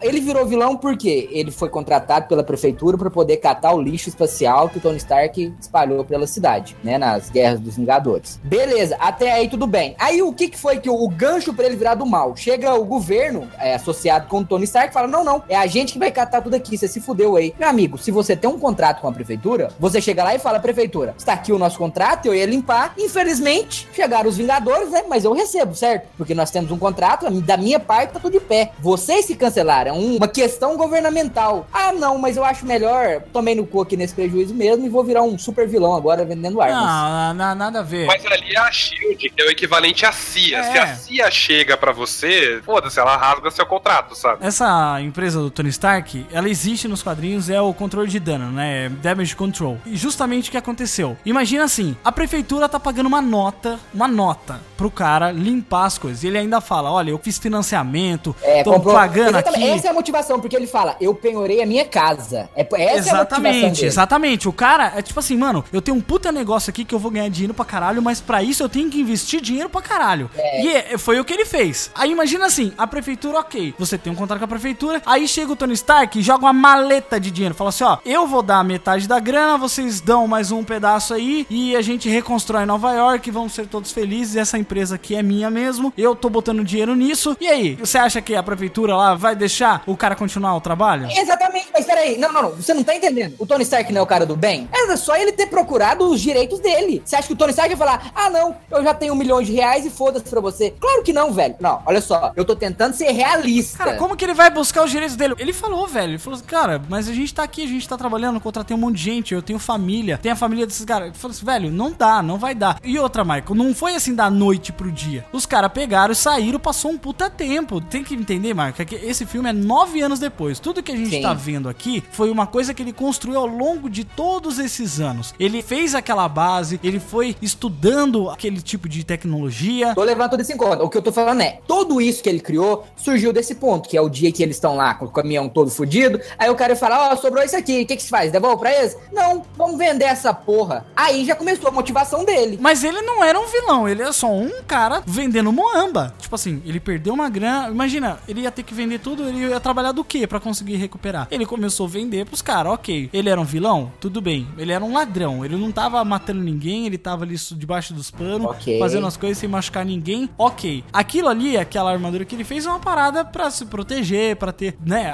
se acontecesse alguma coisa. Ele começou a atacar as pessoas, todas as merdas que aconteceram ali do barco foi culpa do Peter. O Peter Sim. que, que, que bateu É. no negócio e rachou no meio. Aquela armadura dele era pra roubar mais equipamento. Se eu tô Sim. entendido aquela armadura dele, a finalidade dela é essa. O que eu tô falando é o seguinte: como ele é um vilão e a vilania que ele faz não é vender armas, não é um traficante de armas, não é isso Sim, o princípio? sim. A motivação dele pra ser um traficante de armas foi só porque chegou o governo e falou: olha só, pode sair daqui, a gente cura dessa parte. E ele não correu atrás dos direitos dele. Quem disse que não correu? É, gente, é a América, né? Mas você imagina assim, ó, ó, Michael, quando apareceu oito anos depois e foi pra outra cena, Não, nesse oito anos. de- No filme é oito anos porque a Marvel não sabe contar, na verdade foram cinco. Mas oito anos depois, quando aparece aquilo ali, você imagina que passaram, tipo, as cinco temporadas de Breaking Bad. Foi basicamente isso que aconteceu. Exatamente. Obrigado, Marcelo. O cara não era um vilão, ele tinha uma motivação, ele tinha Muamba lá, vamos vender Ah, isso. tá. Não, então qual é Por causa disso- Basicamente é assim, olha só, ele tem motivações, mas nós não vamos te contar quais foram. Aí, você vai me desculpar, mas isso não é um bom vilão, nem aqui, nem lá na China, né? Ah, tá. Você quer 30 minutos de papelada ele no tribunal lutando pelos direitos. Ah, mas se você não, entendeu, cara. Se fuder, Michael. Não ficou Não, não, claro não, que não ficou claro para você que o cara ele não era um vilão, mas por causa do que fizeram com ele, durante o filme a gente vai vendo que ele vai se tornando um cara cada vez mais ganancioso, que ele quer cada vez mais, tanto que no final ele rouba lá o negócio, que ele não precisava, porque ele sabia que a roupa dele tava prestes a explodir, e ele vai embora mesmo assim, porque ele já tava cego É. ali pra ganhar mais dinheiro, sabe? Foi bem interessante você trazer a referência a Breaking Bad, porque a primeira vez que ele mata um cara, ele meio que perde o eixo, assim, né? Você vê que ele Exato, se torna exatamente. pior, né? Mesmo que sem querer. É, ele até ele fala, nossa, mas é, isso aqui é. Eu achei que era um negócio gravitacional. Aí o cara acabou matando ele, né, velho? Nossa, e velho, que choque de merda, meu irmão. Puta Mas o Shocker ele é um merda, né, cara? Não, velho. Eu, Não tem eu como salvar velho. esse personagem. Shocker. Eu curtia. um desenho. Era um cara vestido de saco de batata, cara, que dava choque. É, uma daorinha, velho. Eu não peguei a referência na hora, né? Mas depois pesquisando eu vi aquele que faz o Nacho do Better Call Saul, É. que era aquele ator que fez o Vaz do, do Far O Cry. Vaz Ele tá do fazendo Breaking Bad. Far Cry 3. É, Breaking Bad não, Better Call Saul. Não, é, ele tava fazendo Better Call Saul. Ele é o Escorpião, é um outro vilão aí do Homem-Aranha. Também não vi, mas o seu Frederico se pegou na hora. A gente saiu do cinema, ele viu, nossa, você viu? Vai ter o Scorpion. Eu falei, quê? E tem outra Cara. referência bem legal também né, nesse filme, que o personagem do Donald Glover, que eu não tinha entendido por que, que chamaram Donald Glover pro filme, porque ele é um cara que tem um certo nome e ele aparece, tipo, dois minutos no filme. Depois eu vi que, assim, agora eu não vou lembrar o nome do personagem dele no filme, mas ele é um vilão nas HQs, acho que do universo Ultimate, que é o Gatuno, e ele, não sei se vocês lembram na cena do carro lá, que o Peter vai interrogar ele com a voz do Batman, que o- Ah, é o cara do Community, né? Isso, isso mesmo. Que ele fala que, ah, eu não quero essas armas aqui pela cidade porque o meu sobrinho mora aqui também. O sobrinho dele nos quadrinhos é o Miles Morales. Uou, que massa, velho. Então é esse easter egg aí. O sobrinho desse Olha personagem aí. é o Miles Morales. Então existe uma chance do Miles Morales aparecer no cinema em algum momento, né? Porra, que foda. É, mas a gente teve uma chance de ter aquele professor largato em três filmes. Não, não, não. rolou, né? Caralho, esquece essa merda aí. Esquece essa merda aí. I'm sick of Mr. Stark treating me like a kid. But you are a kid. Yeah, a kid who can stop a bus with his bare hands. Sobre o futuro da Marvel no cinema, o Robert Downey Jr. já tá próximo a se aposentar. Homem de Ferro não é tão caricato quanto o Homem-Aranha foi e é hoje em dia. Eu acho que parece até uma coisa combinada, né? Tipo, quando já tá tudo assim, já, sabe, meio que. Eu digo decaindo, mas no pior sentido da palavra, tá? Quando já tá tudo meio que indo embora, a galera já tá ficando mais velha, de repente a Sony dá ali uma oportunidade pra Marvel e o Homem-Aranha entra, que sempre foi o carro-chefe da Marvel, né? Então eu acho que, tipo, isso vai abrir uma porta pra milhares de coisas. Eu acho que o Homem-Aranha pode tomar até o front de Guerra Infinita, cara. Eu acho que ele pode ser o líder ali dos Vingadores. E deu a entender muito que ele vai ser uma peça fundamental na hora que ele vai lá pra sede dos Vingadores, que pega um ângulo assim que mostra o rosto dele e a logo dos Vingadores assim no fundo. Não sei se vocês lembram disso. Foi bem da hora, sabe? Aquela cena que ele chega lá e o Tony Stark tá conversando com ele: olha, cara, ali atrás daquela porta tem um uniforme e tem repórteres naquela porta ali pra lhe entrevistar. E todos eles querem saber quem é o grande garoto por trás da máscara, né? Que referência à Guerra Civil, né? Isso. Sabe, na hora você também dá um de Tom Holland, né? Você pensa, cara, não tem ninguém ali, velho. É o Tony Stark, ele tá zoando, ele só queria me provar. Aí quando ele vai embora, que abre a porta lá e chega a Penny, né? Lá. E- A Pepper. É, A Pepper. Pepper. Penny. É, A Penny, tá da louco? Big Bang Theory. Sobre o futuro, sobre os próximos filmes, Hum. uma coisa eu concordo com você. Eu não sei se o Homem-Aranha vai ser o carro-chefe dos Vingadores, porque eu não sei se depois da Guerra Infinita vai ter Vingadores. Vai, vai ter Guerra Infinita e depois vai ter Vingadores 4. Não, depois do Vingadores 4, que é quando acabar o universo cinematográfico Ah, sim, dentro do que tá planejado. É, daí eu não sei mesmo. Aí Não sei se vai ter Vingadores, porque eu não me interessaria, assim, por melhores que sejam os personagens, eu não me interessaria em ver o Vingadores com o Doutor Estranho, Capitão Marvel, Pantera Negra e Homem-Aranha, sabe? Porra, mas o Doutor Estranho. É, mas- sem o mas Capitão eu- América, sem o Thor, ia ser meio Aham, eu bizarro. Você não acha que o Falcão ele daria um bom novo Capitão América? Talvez. Porque no filme da Guerra Civil, eu acho que ele cresceu muito, assim, pra mim. Ele Uhum. se tornou mais. Teve um foco maior. Eu acho que pode rolar, né? Eu não, eu não sei, eu acho que o Falcão continua sendo um merda. Mas o. É, tu consegue. Trazendo pra essa galera que tá entrando mais nova agora, tudo bem, é, o Benedict Cumberbatch ele já não é um cara tão novo, né? Sim. Mas ele tem um tempo de vida a mais, porque ele entrou agora, né? O Homem-Formiga também foi um personagem que entrou agora. Dá pra utilizar o Buck também, quem sabe até como Capitão América, cara. Porque o sidekick do Capitão América, né? O, o Falcão, cara, é uma merda. É, eu acho que o Buck seria mais legal. Não, não rola, É meu- não- não meu- acontece, entendeu? É que o Com meu o Pantera Negra agora, Homem-Aranha, vai vir agora a Vespa também. Cara, é uma puta galera foda, entendeu? Dá pra você criar um carisma a partir dos filmes que vão vir ainda. Não dá pra definir nada por agora de que Vingadores 5 pode não ser um filme bom por conta dos personagens. Cara, acho que não rola, sabe? É que eu acho que assim, o meu ponto é que agora, depois do Vingadores 4, acaba o contrato do Robert Downey Jr., do Chris Hemsworth e do Chris Evans. E provavelmente eles não, né, não vão voltar porque, cara, já deu mais de 10 anos que eles estão nos personagens. Mas Olha o meu só, o ponto. DJ Ekman aguentou 17 anos. Me ajuda aí, velho. o meu ponto Dá, me dá é mais que- um chorinho. Um chorinho, 7 anos. O que, que são 7 anos, velho? Ninguém nem vê isso. É que o meu ponto é que, assim, pra mim, eu não sei se a Marvel vai fazer isso, provavelmente não vai. Mas depois de Vingadores 4, eles deviam investir em voltar a fazer filmes solo dos personagens, sabe? Sem ficar Sim. tentando ligar um ao outro, sem Ah, tentar fazer Vingadores no final, sabe? Porque o Homem-Aranha, se você parar pra ver bem, ele deu certo, o filme é legal pra caramba, mas você percebe por todas as referências que ele foi literalmente enfiado na Marvel. Eles foram enfiando É, ele todas as lacunas que tinham ali, eles foram enfiando é Homem-Aranha. bom, É tão bom. Isso, não, sim, funcionou muito bem. bom. Só que eu acho que pros próximos filmes agora, você pode ver que agora tá funcionando, a Marvel tá conseguindo administrar legal, mas até a hora de Ultron, chegou na hora de Ultron, a galera já tava meio de saco cheio desses filmes que você tinha que ver um monte de outros pra entender. Não, não, é, isso, é- isso é verdade. Eu, eu Então, assim, acho que eu dessa acho- forma, Marcelo, funciona mais pro público leigo do que pra quem tá acompanhando mesmo. Porque, infelizmente, foi uma cultura que foi aplicada na gente e a gente comprou a ideia de ter um grande universo, sabe? É o que a Warner tá fazendo agora. A Marvel já vinha fazendo há bastante tempo. Então, a partir do momento que a Warner comprou essa ideia também, eu acho que vai ser uma coisa bem mais contínua, né? Fazendo referência ao nosso amigo Michael. vai ser uma coisa bem mais contínua e não vai parar por aí, entendeu? Eu acho Exato. que a tendência é ficar maior ainda. Então, Faz- sabe o que eu acho que podia acontecer? Igual nas HQs. As HQs são do Homem-Aranha, mas opa, hoje tem fulano de tal ajudando ele aqui, sacou? O filme não, não precisa ser Vingadores, não. É, eu também acho. Faz o Homem-Aranha, o universo é interligado, mas opa, olha só, veio aqui o Capitão América, dá um pulo aqui hoje É. ajudar o Homem-Aranha, Sim, sacou? esse é o ponto. Eu acho que eles podiam continuar assim. Podia ser uma influência um pouco Menor. menor, sabe? Sim, Isso. sim, concordo, Podia tentar concordo. encontrar um meio termo melhor entre você fazer um filme solo e fazer um filme integrado. É, pra você não precisar ficar ligando muitas histórias, né? Eu acho que isso Exatamente. seria muito Não, legal. É igual É, mas Homem- assim, cara, eu acho bacana ter a, a presença de alguns personagens, sabe? A presença do Capitão América nesse Homem-Aranha foi bem divertida, assim, É muito sabe? legal, Eu- sim. Sim. E quando você monta o seu universo e você pode trabalhar ele, cara, é muito legal, é muito positivo. Você poder aplicar o seu personagem a hora que você quiser, claro, pagando. Mas é, é bem bacana, porque você sente que tá tudo interligado e que tá todo mundo ali no mesmo mundo, entendeu? Eu acho isso bacana. Agora, Não, um- isso- pode falar. Não, tá. É. É. Pode falar agora. Você só ia interromper mesmo, não tinha nada pra falar.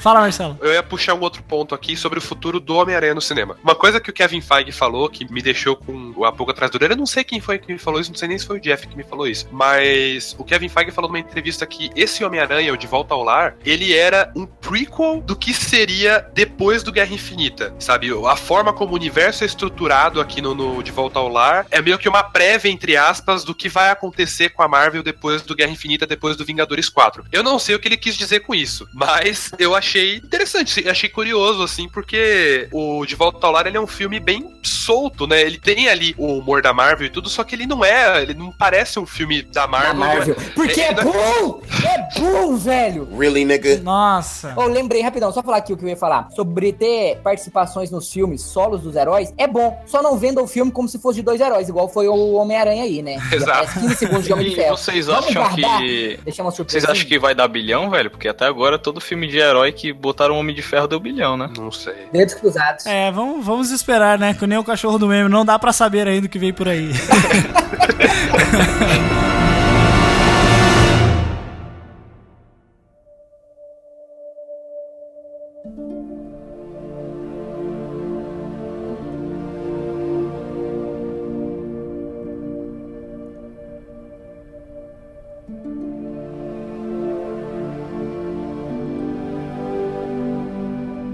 pessoal, vamos agora para as notas. É claro que se deixar, a gente fica falando de Homecoming aqui até, até amanhecer o dia, né, gente? Mas temos aqui que agora trazer a nota em nossas considerações finais. Então, por favor, começando com você, Maicon, traga pra gente as suas considerações sobre Homecoming e a sua nota também. Apesar de todas as minhas críticas, eu gostei do filme. Pra mim, ele e Guardiões da Galáxia foram grandes acertos da Marvel em todos os filmes que ela já fez. Pra mim, a cena que eu mais curti nesse filme foram as pegadas de humor. Igual essa cena é pequena, eu falei que foi genial e pra mim, realmente, velho, eu urrei no cinema com essa cena do vendedor de cachorro quente perguntando se é o Homem-Aranha do YouTube. Isso, pra mim, foi, foi é uma coisa pequena que engrandeceu muito o filme no quesito o Homem-Aranha é só um cara com um colã, saca? Isso pra mim é muito bom. Parada do raio azul gigante destruidor dos mundos. Não gostei do. o- eu gostei do Abutre, gostei. Só que pra mim faltou motivação. Igual vocês falaram em, ah, tem motivação. É, tem só não mostrou, né? Ter, não duvido que tenha mesmo. Não gostei da- do nada, o cara virou do mal. Eu entendo que tem um tempo ali, mas não me convenceu. O filme, pra mim, comédia 100%, não tem muita ação o filme inteiro, se for pensar pra ver. Por exemplo, cenas do Homem-Aranha, igual teve nos outros dois, andando no meio dos prédios, quase não tem. Isso é bem poucas as cenas assim. Então minha nota é 3,5. Por favor, PH, traga suas considerações finais e a sua nota para Spider-Man Homecoming, por favor. Quando eu fui ver o Spider-Man Homecoming, eu não tava com uma expectativa muito alta pro filme. É, apesar de todas as imagens bacanas que saíram, tava com essa empolgação, porque eu já tava meio que ok de Homem-Aranha. Tinha muitos Homens-Aranhas sendo jogados e o último meio que me traumatizou, sabe? E ver a mão da Sony ali eh, me deixou meio de lado, assim. O Abutre no filme foi muito bom, o Peter foi muito bom, o Homem-Aranha, cara, tudo no filme. A Marvel finalmente fez um filme que foi pra mim, assim, que eu saí realmente muito feliz do que eu tinha visto, porque foi uma homenagem a todos aqueles filmes que a gente viu dos anos 80, que passaram na sessão da tarde, reclamaram que tinha muito pouco Homem-Aranha e mais Peter Parker. Cara, eu acho que realmente teve uns 70% ó, de Peter Parker, assim, no filme, e foi o que mais me agradou. Quando ele botava a roupa, às vezes dava vontade, pô, cara, sei lá, volta pra casa, vai falar com a Tia May, volta pro colégio, faz alguma coisa, porque, sabe, já, já deu, eu tô ok de Homem-Aranha. Eu quero ver como é que é o Peter Parker de verdade, aquele adolescente, aquele que tem um espírito de vencer, sabe? As cenas de ação do filme, cara, elas não me convenceram. Tipo, eu gostei e tal, mas as cenas que o Sam Raimi fazia, veja bem, o Sam Raimi fazia em 2002, parecia ser uma coisa bem mais completa, assim, com menos cortes. Me dava menos náusea, assim. Tanto que na batalha do Dr. Octopus, no Homem-Aranha 2, é, em cima do metrô, é uma sequência excelente, apesar de ter muito CGI, mas é contínuo e você sente que aquilo tá realmente acontecendo, sabe? Tem um ritmo pra aquilo. É, eu achei as cenas de ação aqui meio cortadas, picotadas e jogadas na tela. E esse realmente é o Homem-Aranha que todo mundo sempre quis ver. Aquele Homem-Aranha dos anos 70, do Steve Ditko, muito bem aplicado. Desde o uniforme, uma coisa que eu vivia falando que os uniformes devem representar um colan na, na Marvel Studios, elas parecem um cosplayzão, uma carreta furacão, mas a roupa desse Homem-Aranha realmente me convenceu, achei bem bacana. Achei inferior a do espetacular Homem-Aranha 2, mas com as explicações, essa roupa ela se torna mais crível, né? E esse é o Homem-Aranha, cara. Sempre foi o carro-chefe da Marvel, é um dos personagens mais icônicos que a Marvel tem. O cara já tá aí há cinco décadas. É aquele Peter Parker que perdeu os poderes, foi de estudante a um professor de, de faculdade, mudou de identidade diversas vezes, trocou de uniforme, sofreu grandes perdas, casou, teve a vida modificada, sabe, de forma louca, morreu e voltou, e agora ele é o Homem-Aranha, sabe? É esse ciclo de HQ, e o nunca terminar, sabe? Eu gosto muito disso, e cara, vai me doer muito porque eu acho que eu nunca fiz isso no Pode Tudo, acho que não. Mas eu vou dar cinco Pode Tudos pra esse filme que foi do caralho, velho.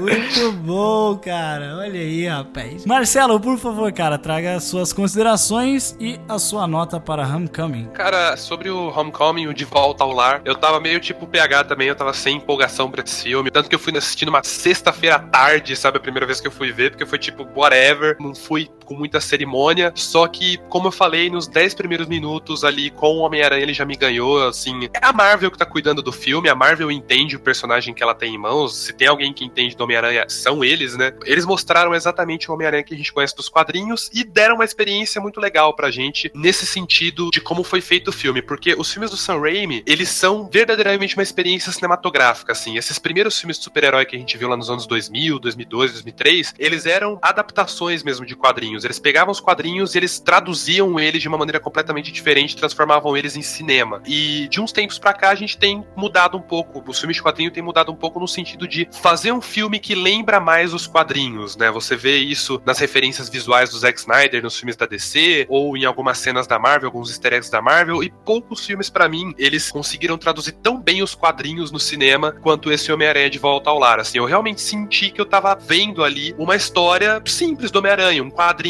básico assim do Homem-Aranha sendo passado nas telas pra mim. Então eu achei que é uma história simples, é uma história urbana que foi o que me deixou muito aliviado porque eu sempre falei que o Homem-Aranha é um personagem muito legal, mas ele não funciona muito bem em filme porque ele é um personagem urbano, né? Um personagem que resolve problemas pequenos, então não cabe muito dentro dos filmes grandiosos que a Marvel faz com problemas gigantes, né? Que a Marvel coloca. E nesse filme eles souberam exatamente onde colocar o Homem-Aranha. Ele resolve um problema pequeno ali na cidade, é amigão da vizinhança, sabe? É uma história pequena, é um filme simples simples, é um filme fechadinho ali em si. Né? Você tem Homem de Ferro ajudando, mas no geral é um filme que se resolve sozinho, sabe? Então, para mim isso foi muito legal. É um filme gostoso de assistir, é um filme que diverte. Eu não sei o que vai ser do Homem-Aranha agora no futuro, como ele vai ser utilizado, se a Marvel vai deitar em cima dele, né? Como a gente esperava que deitasse. Não sei como vai ser a introdução dos personagens que a gente conhece, né? Porque nesse filme a gente não tem praticamente nenhum dos personagens mais populares do universo do Homem-Aranha. Um dos únicos que a gente tem menção ali é a MJ, que nem de fato é a Mary Jane, né? Que a galera ficou louca, alguns fãs explodiram a calcinha deles quando ouviram isso, mas não é nem a Mary Jane de fato, né? A Michelle que fizeram uma graça, ninguém sabe exatamente se vai ter Mary Jane de fato ou se essa é a Mary Jane desse universo. Não sei o que o futuro reserva pro Homem-Aranha, mas eu sei que depois desse filme eu fiquei muito animado. Então, por ter me feito voltar a ser criança, é lógico que eu dou pra Homem-Aranha de volta ao lar cinco pode todos. Muito bem, cara. Eu vou dar aqui as minhas considerações finais. Eu concordo muito com o que vocês disseram, principalmente com o que o PH falou, que no filme, quando ele tá como Peter Parker,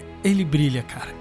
Tom Holland ele dá uma pegada pro Peter que é é maravilhoso assim, sabe? Você olhar para ele e você ver um garoto de 15 anos de idade com todos os seus problemas, considerando assim, a gente falou muito sobre isso no podcast de 30 Reasons Why, né? Que é, é, são os adolescentes vivendo naqueles problemas deles e a gente não dando mais ouvidos a eles porque a gente fala assim, cara, eu que tenho problema agora, sabe? Eu que sou um adulto, eu tenho boleto para pagar, eu tenho preocupação de verdade. Mas não, pela maturidade deles naquele momento, os problemas que eles estão passando são problemas sérios, são problemas que naquela fase da vida você os encara de uma maneira séria, porque as quatro paredes do seu colégio é o seu mundo, cara. Aquilo você vive aquilo todos os dias da semana. Então, já trazendo para como eles mostram o colégio, cara, que fantástico eles mostrarem crianças de verdade, cara. Adolescentes de verdade, sabe? Onde você vai na escola, tem um cara que é esquisito, tem um cara que é meio gordinho, tem um cara que é meio feio. Não é todo mundo modelo assim, porque não existe essa escola, cara. Não existe. O mundo ele é assim, ele é dessa forma. Tem o cara lá, o Flash Thompson, é um moleque mirradinho, ele é, mas ele é o, o pirralho, sabe? Aquele cara chato pra cacete, que ninguém gosta dele e que ele enche o saco de todo mundo e se acha pra caramba. Esse cara também pode ser um bullying, né? Por que não? E eu acho que esse casting tão diverso que eles trouxeram foi muito bacana. Aquela personagem, né, que é a MJ, né, que é a Michelle lá, ela toda hora que a câmera ia pra ela, parecia que ela tinha acabado de acordar todas as vezes, sabe? E é muito legal, cara, porque sempre tem uma pessoa assim na escola que não importa a hora do dia, não importa, pode ser de manhã, pode ser depois do intervalo, você olha o cara tá com aquela cara de sono. E isso é o mundo real, cara. As pessoas são assim, né? E, cara, o Peter, ele e a Marisa Tomei, eles funcionam, eles têm uma sintonia tão legal que você fala assim, cara, eles são tio e sobrinho, sabe? Eles são uma família. Eu também acho muito positivo deles não terem que de novo contar, né, origem. Eles só tem alguma menção, alguma coisa assim, quando o Ned pergunta pro Peter, né, ah, a sua, a sua tia sabe? Ela fala assim, não, não, ela não sabe porque ela já tá passando por muita coisa, né? Só uma referência ali ao tio Ben, né? Ela já tá passando por muita coisa, já vai ser muito problema, deixa ela fora disso. Outra coisa também, Homem-Aranha estabanado. Cara, se eu fosse Homem-Aranha, eu seria estabanado daquele jeito, porque é impossível. Assim, a gente gosta muito dos filmes do Sam Raimi, ele é estabanado na primeira vez que ele sai jogando teia e ele bate nos lugares, ele bate em tudo que é lugar. E aqui a gente vê justamente um Homem-Aranha que ele está começando, que ele está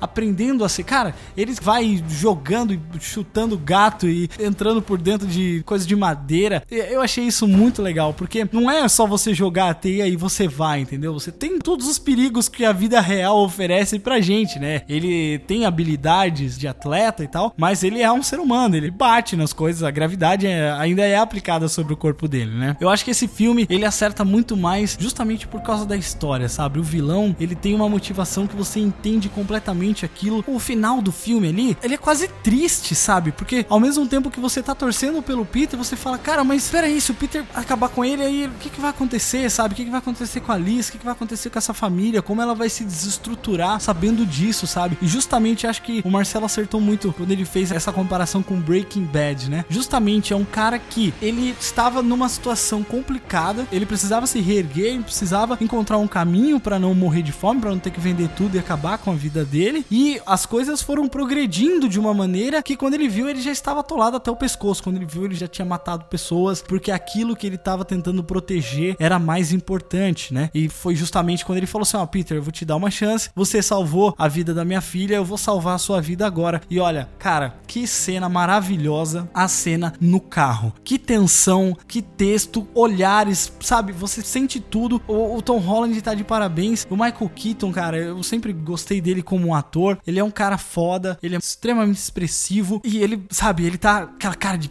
cansado, aquele velho cansado, revoltado por causa do Tony Stark. Eu acho que eles acertam muito nisso de colocar a história num patamar de, olha, não é uma destruição mundial, é um negócio local, isso aqui vai influenciar uma galera, vai ter problemas, mas isso vai se resolver aqui e nisso eles acertam, porque enjoa todo filme ter que, né, destruir o mundo e tal. Agora o texto final ali, justamente do Peter Parker se descobrindo o porquê que ele quer ser o herói, né? Tem um momento do filme que ele se vê com duas opções. Tem até mais momentos que isso acontece, que é ali na parte da cena da piscina, né? Quando ele precisa resolver aquela situação e todos os amigos dele vão nadar de noite, vão se divertir. Vamos lá, Peter, vamos nadar com a gente. Você vê que ele quer e você se encaixa muito nisso. Quantos jovens adolescentes que às vezes têm que abrir mão de um divertimento para poder trabalhar, para ajudar a família, sabe? Que tem uma responsabilidade, que ele assume um papel fora da idade dele, que você sente o peso que aquilo tem para ele. Ele fala assim: não, cara, eu tenho uma responsabilidade aqui. Até no Guerra Civil, o Homem de Ferro pergunta para ele, né? O que, que você fazia, né? Ele era um atleta, né? E aí, por que, que você não continuou sendo? Ele disse: ah, porque seria injusto se eu continuasse sendo um atleta, eu com esses poderes, se eu não usasse eles pro bem, né? E isso, cara, isso é o centro de moralidade de um herói. Isso é um herói. E naquele momento final do filme, cara, é angustiante que ele tá ali embaixo daqueles concretos, né? E ele grita e ele pede ajuda e você sente que o cara tá machucado ali, que ele tá em desespero, porque ele precisa sair dali e ele, não, é isso que eu tenho que fazer, eu sou um herói por causa disso. E ele vai e ele se levanta como um Homem-Aranha e ele consegue resolver tudo aquilo mesmo sem um uniforme, porque ele é um herói, ele não depende de nada exterior. Ele é o herói por ser quem ele é, pela moralidade pessoal dele. E isso eu acho muito foda em Spider-Man Homecoming. Por isso, eu vou dar 5 pode tudos, porque esse filme para mim eu não vejo defeito algum nele. De ao, ao, fim, todas as cenas, aquele início dele não fazendo nada, não caiu na chatice em momento nenhum para mim. Foi um filme muito bom, com um roteiro super linear, gostoso de assistir, as piadas nada forçado, porque é Marvel, mas né, o Homem-Aranha ele é um cara engraçado, então tá intrínseco ali na personalidade dele. Fico muito feliz de ter essa representação desse personagem que há tanto tempo a gente queria que ele tivesse uma representação melhor, porque como a gente já falou, ele é um dos heróis mais importantes, um dos heróis mais reconhecidos da atualidade. Então, cinco pode tudos para Spider-Man Homecoming.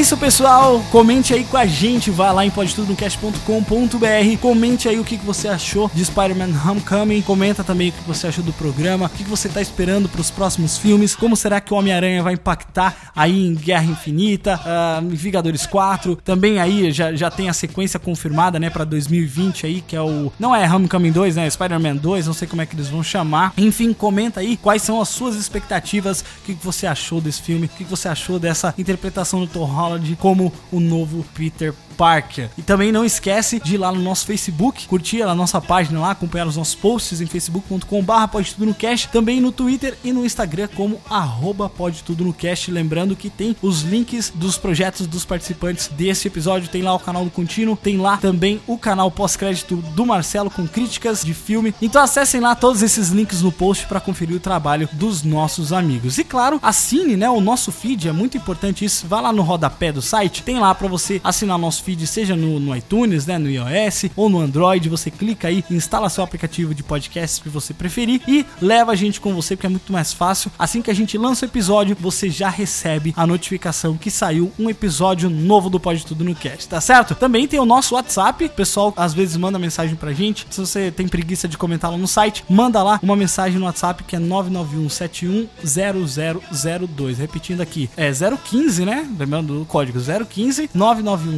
991710002. Lembre também do nosso grupo Telegram, a gente tá sempre lá conversando com os nossos amigos sobre cultura pop, sobre esses assuntos, sobre Spider-Man Homecoming, até pautas aqui do Pode Tudo no Cast também surge lá no nosso grupo, tá certo? Então é isso, pessoal. Muito obrigado a todos vocês que participaram, todos vocês que ouviram até aqui e até o próximo Pode Tudo no Cast. Tchau!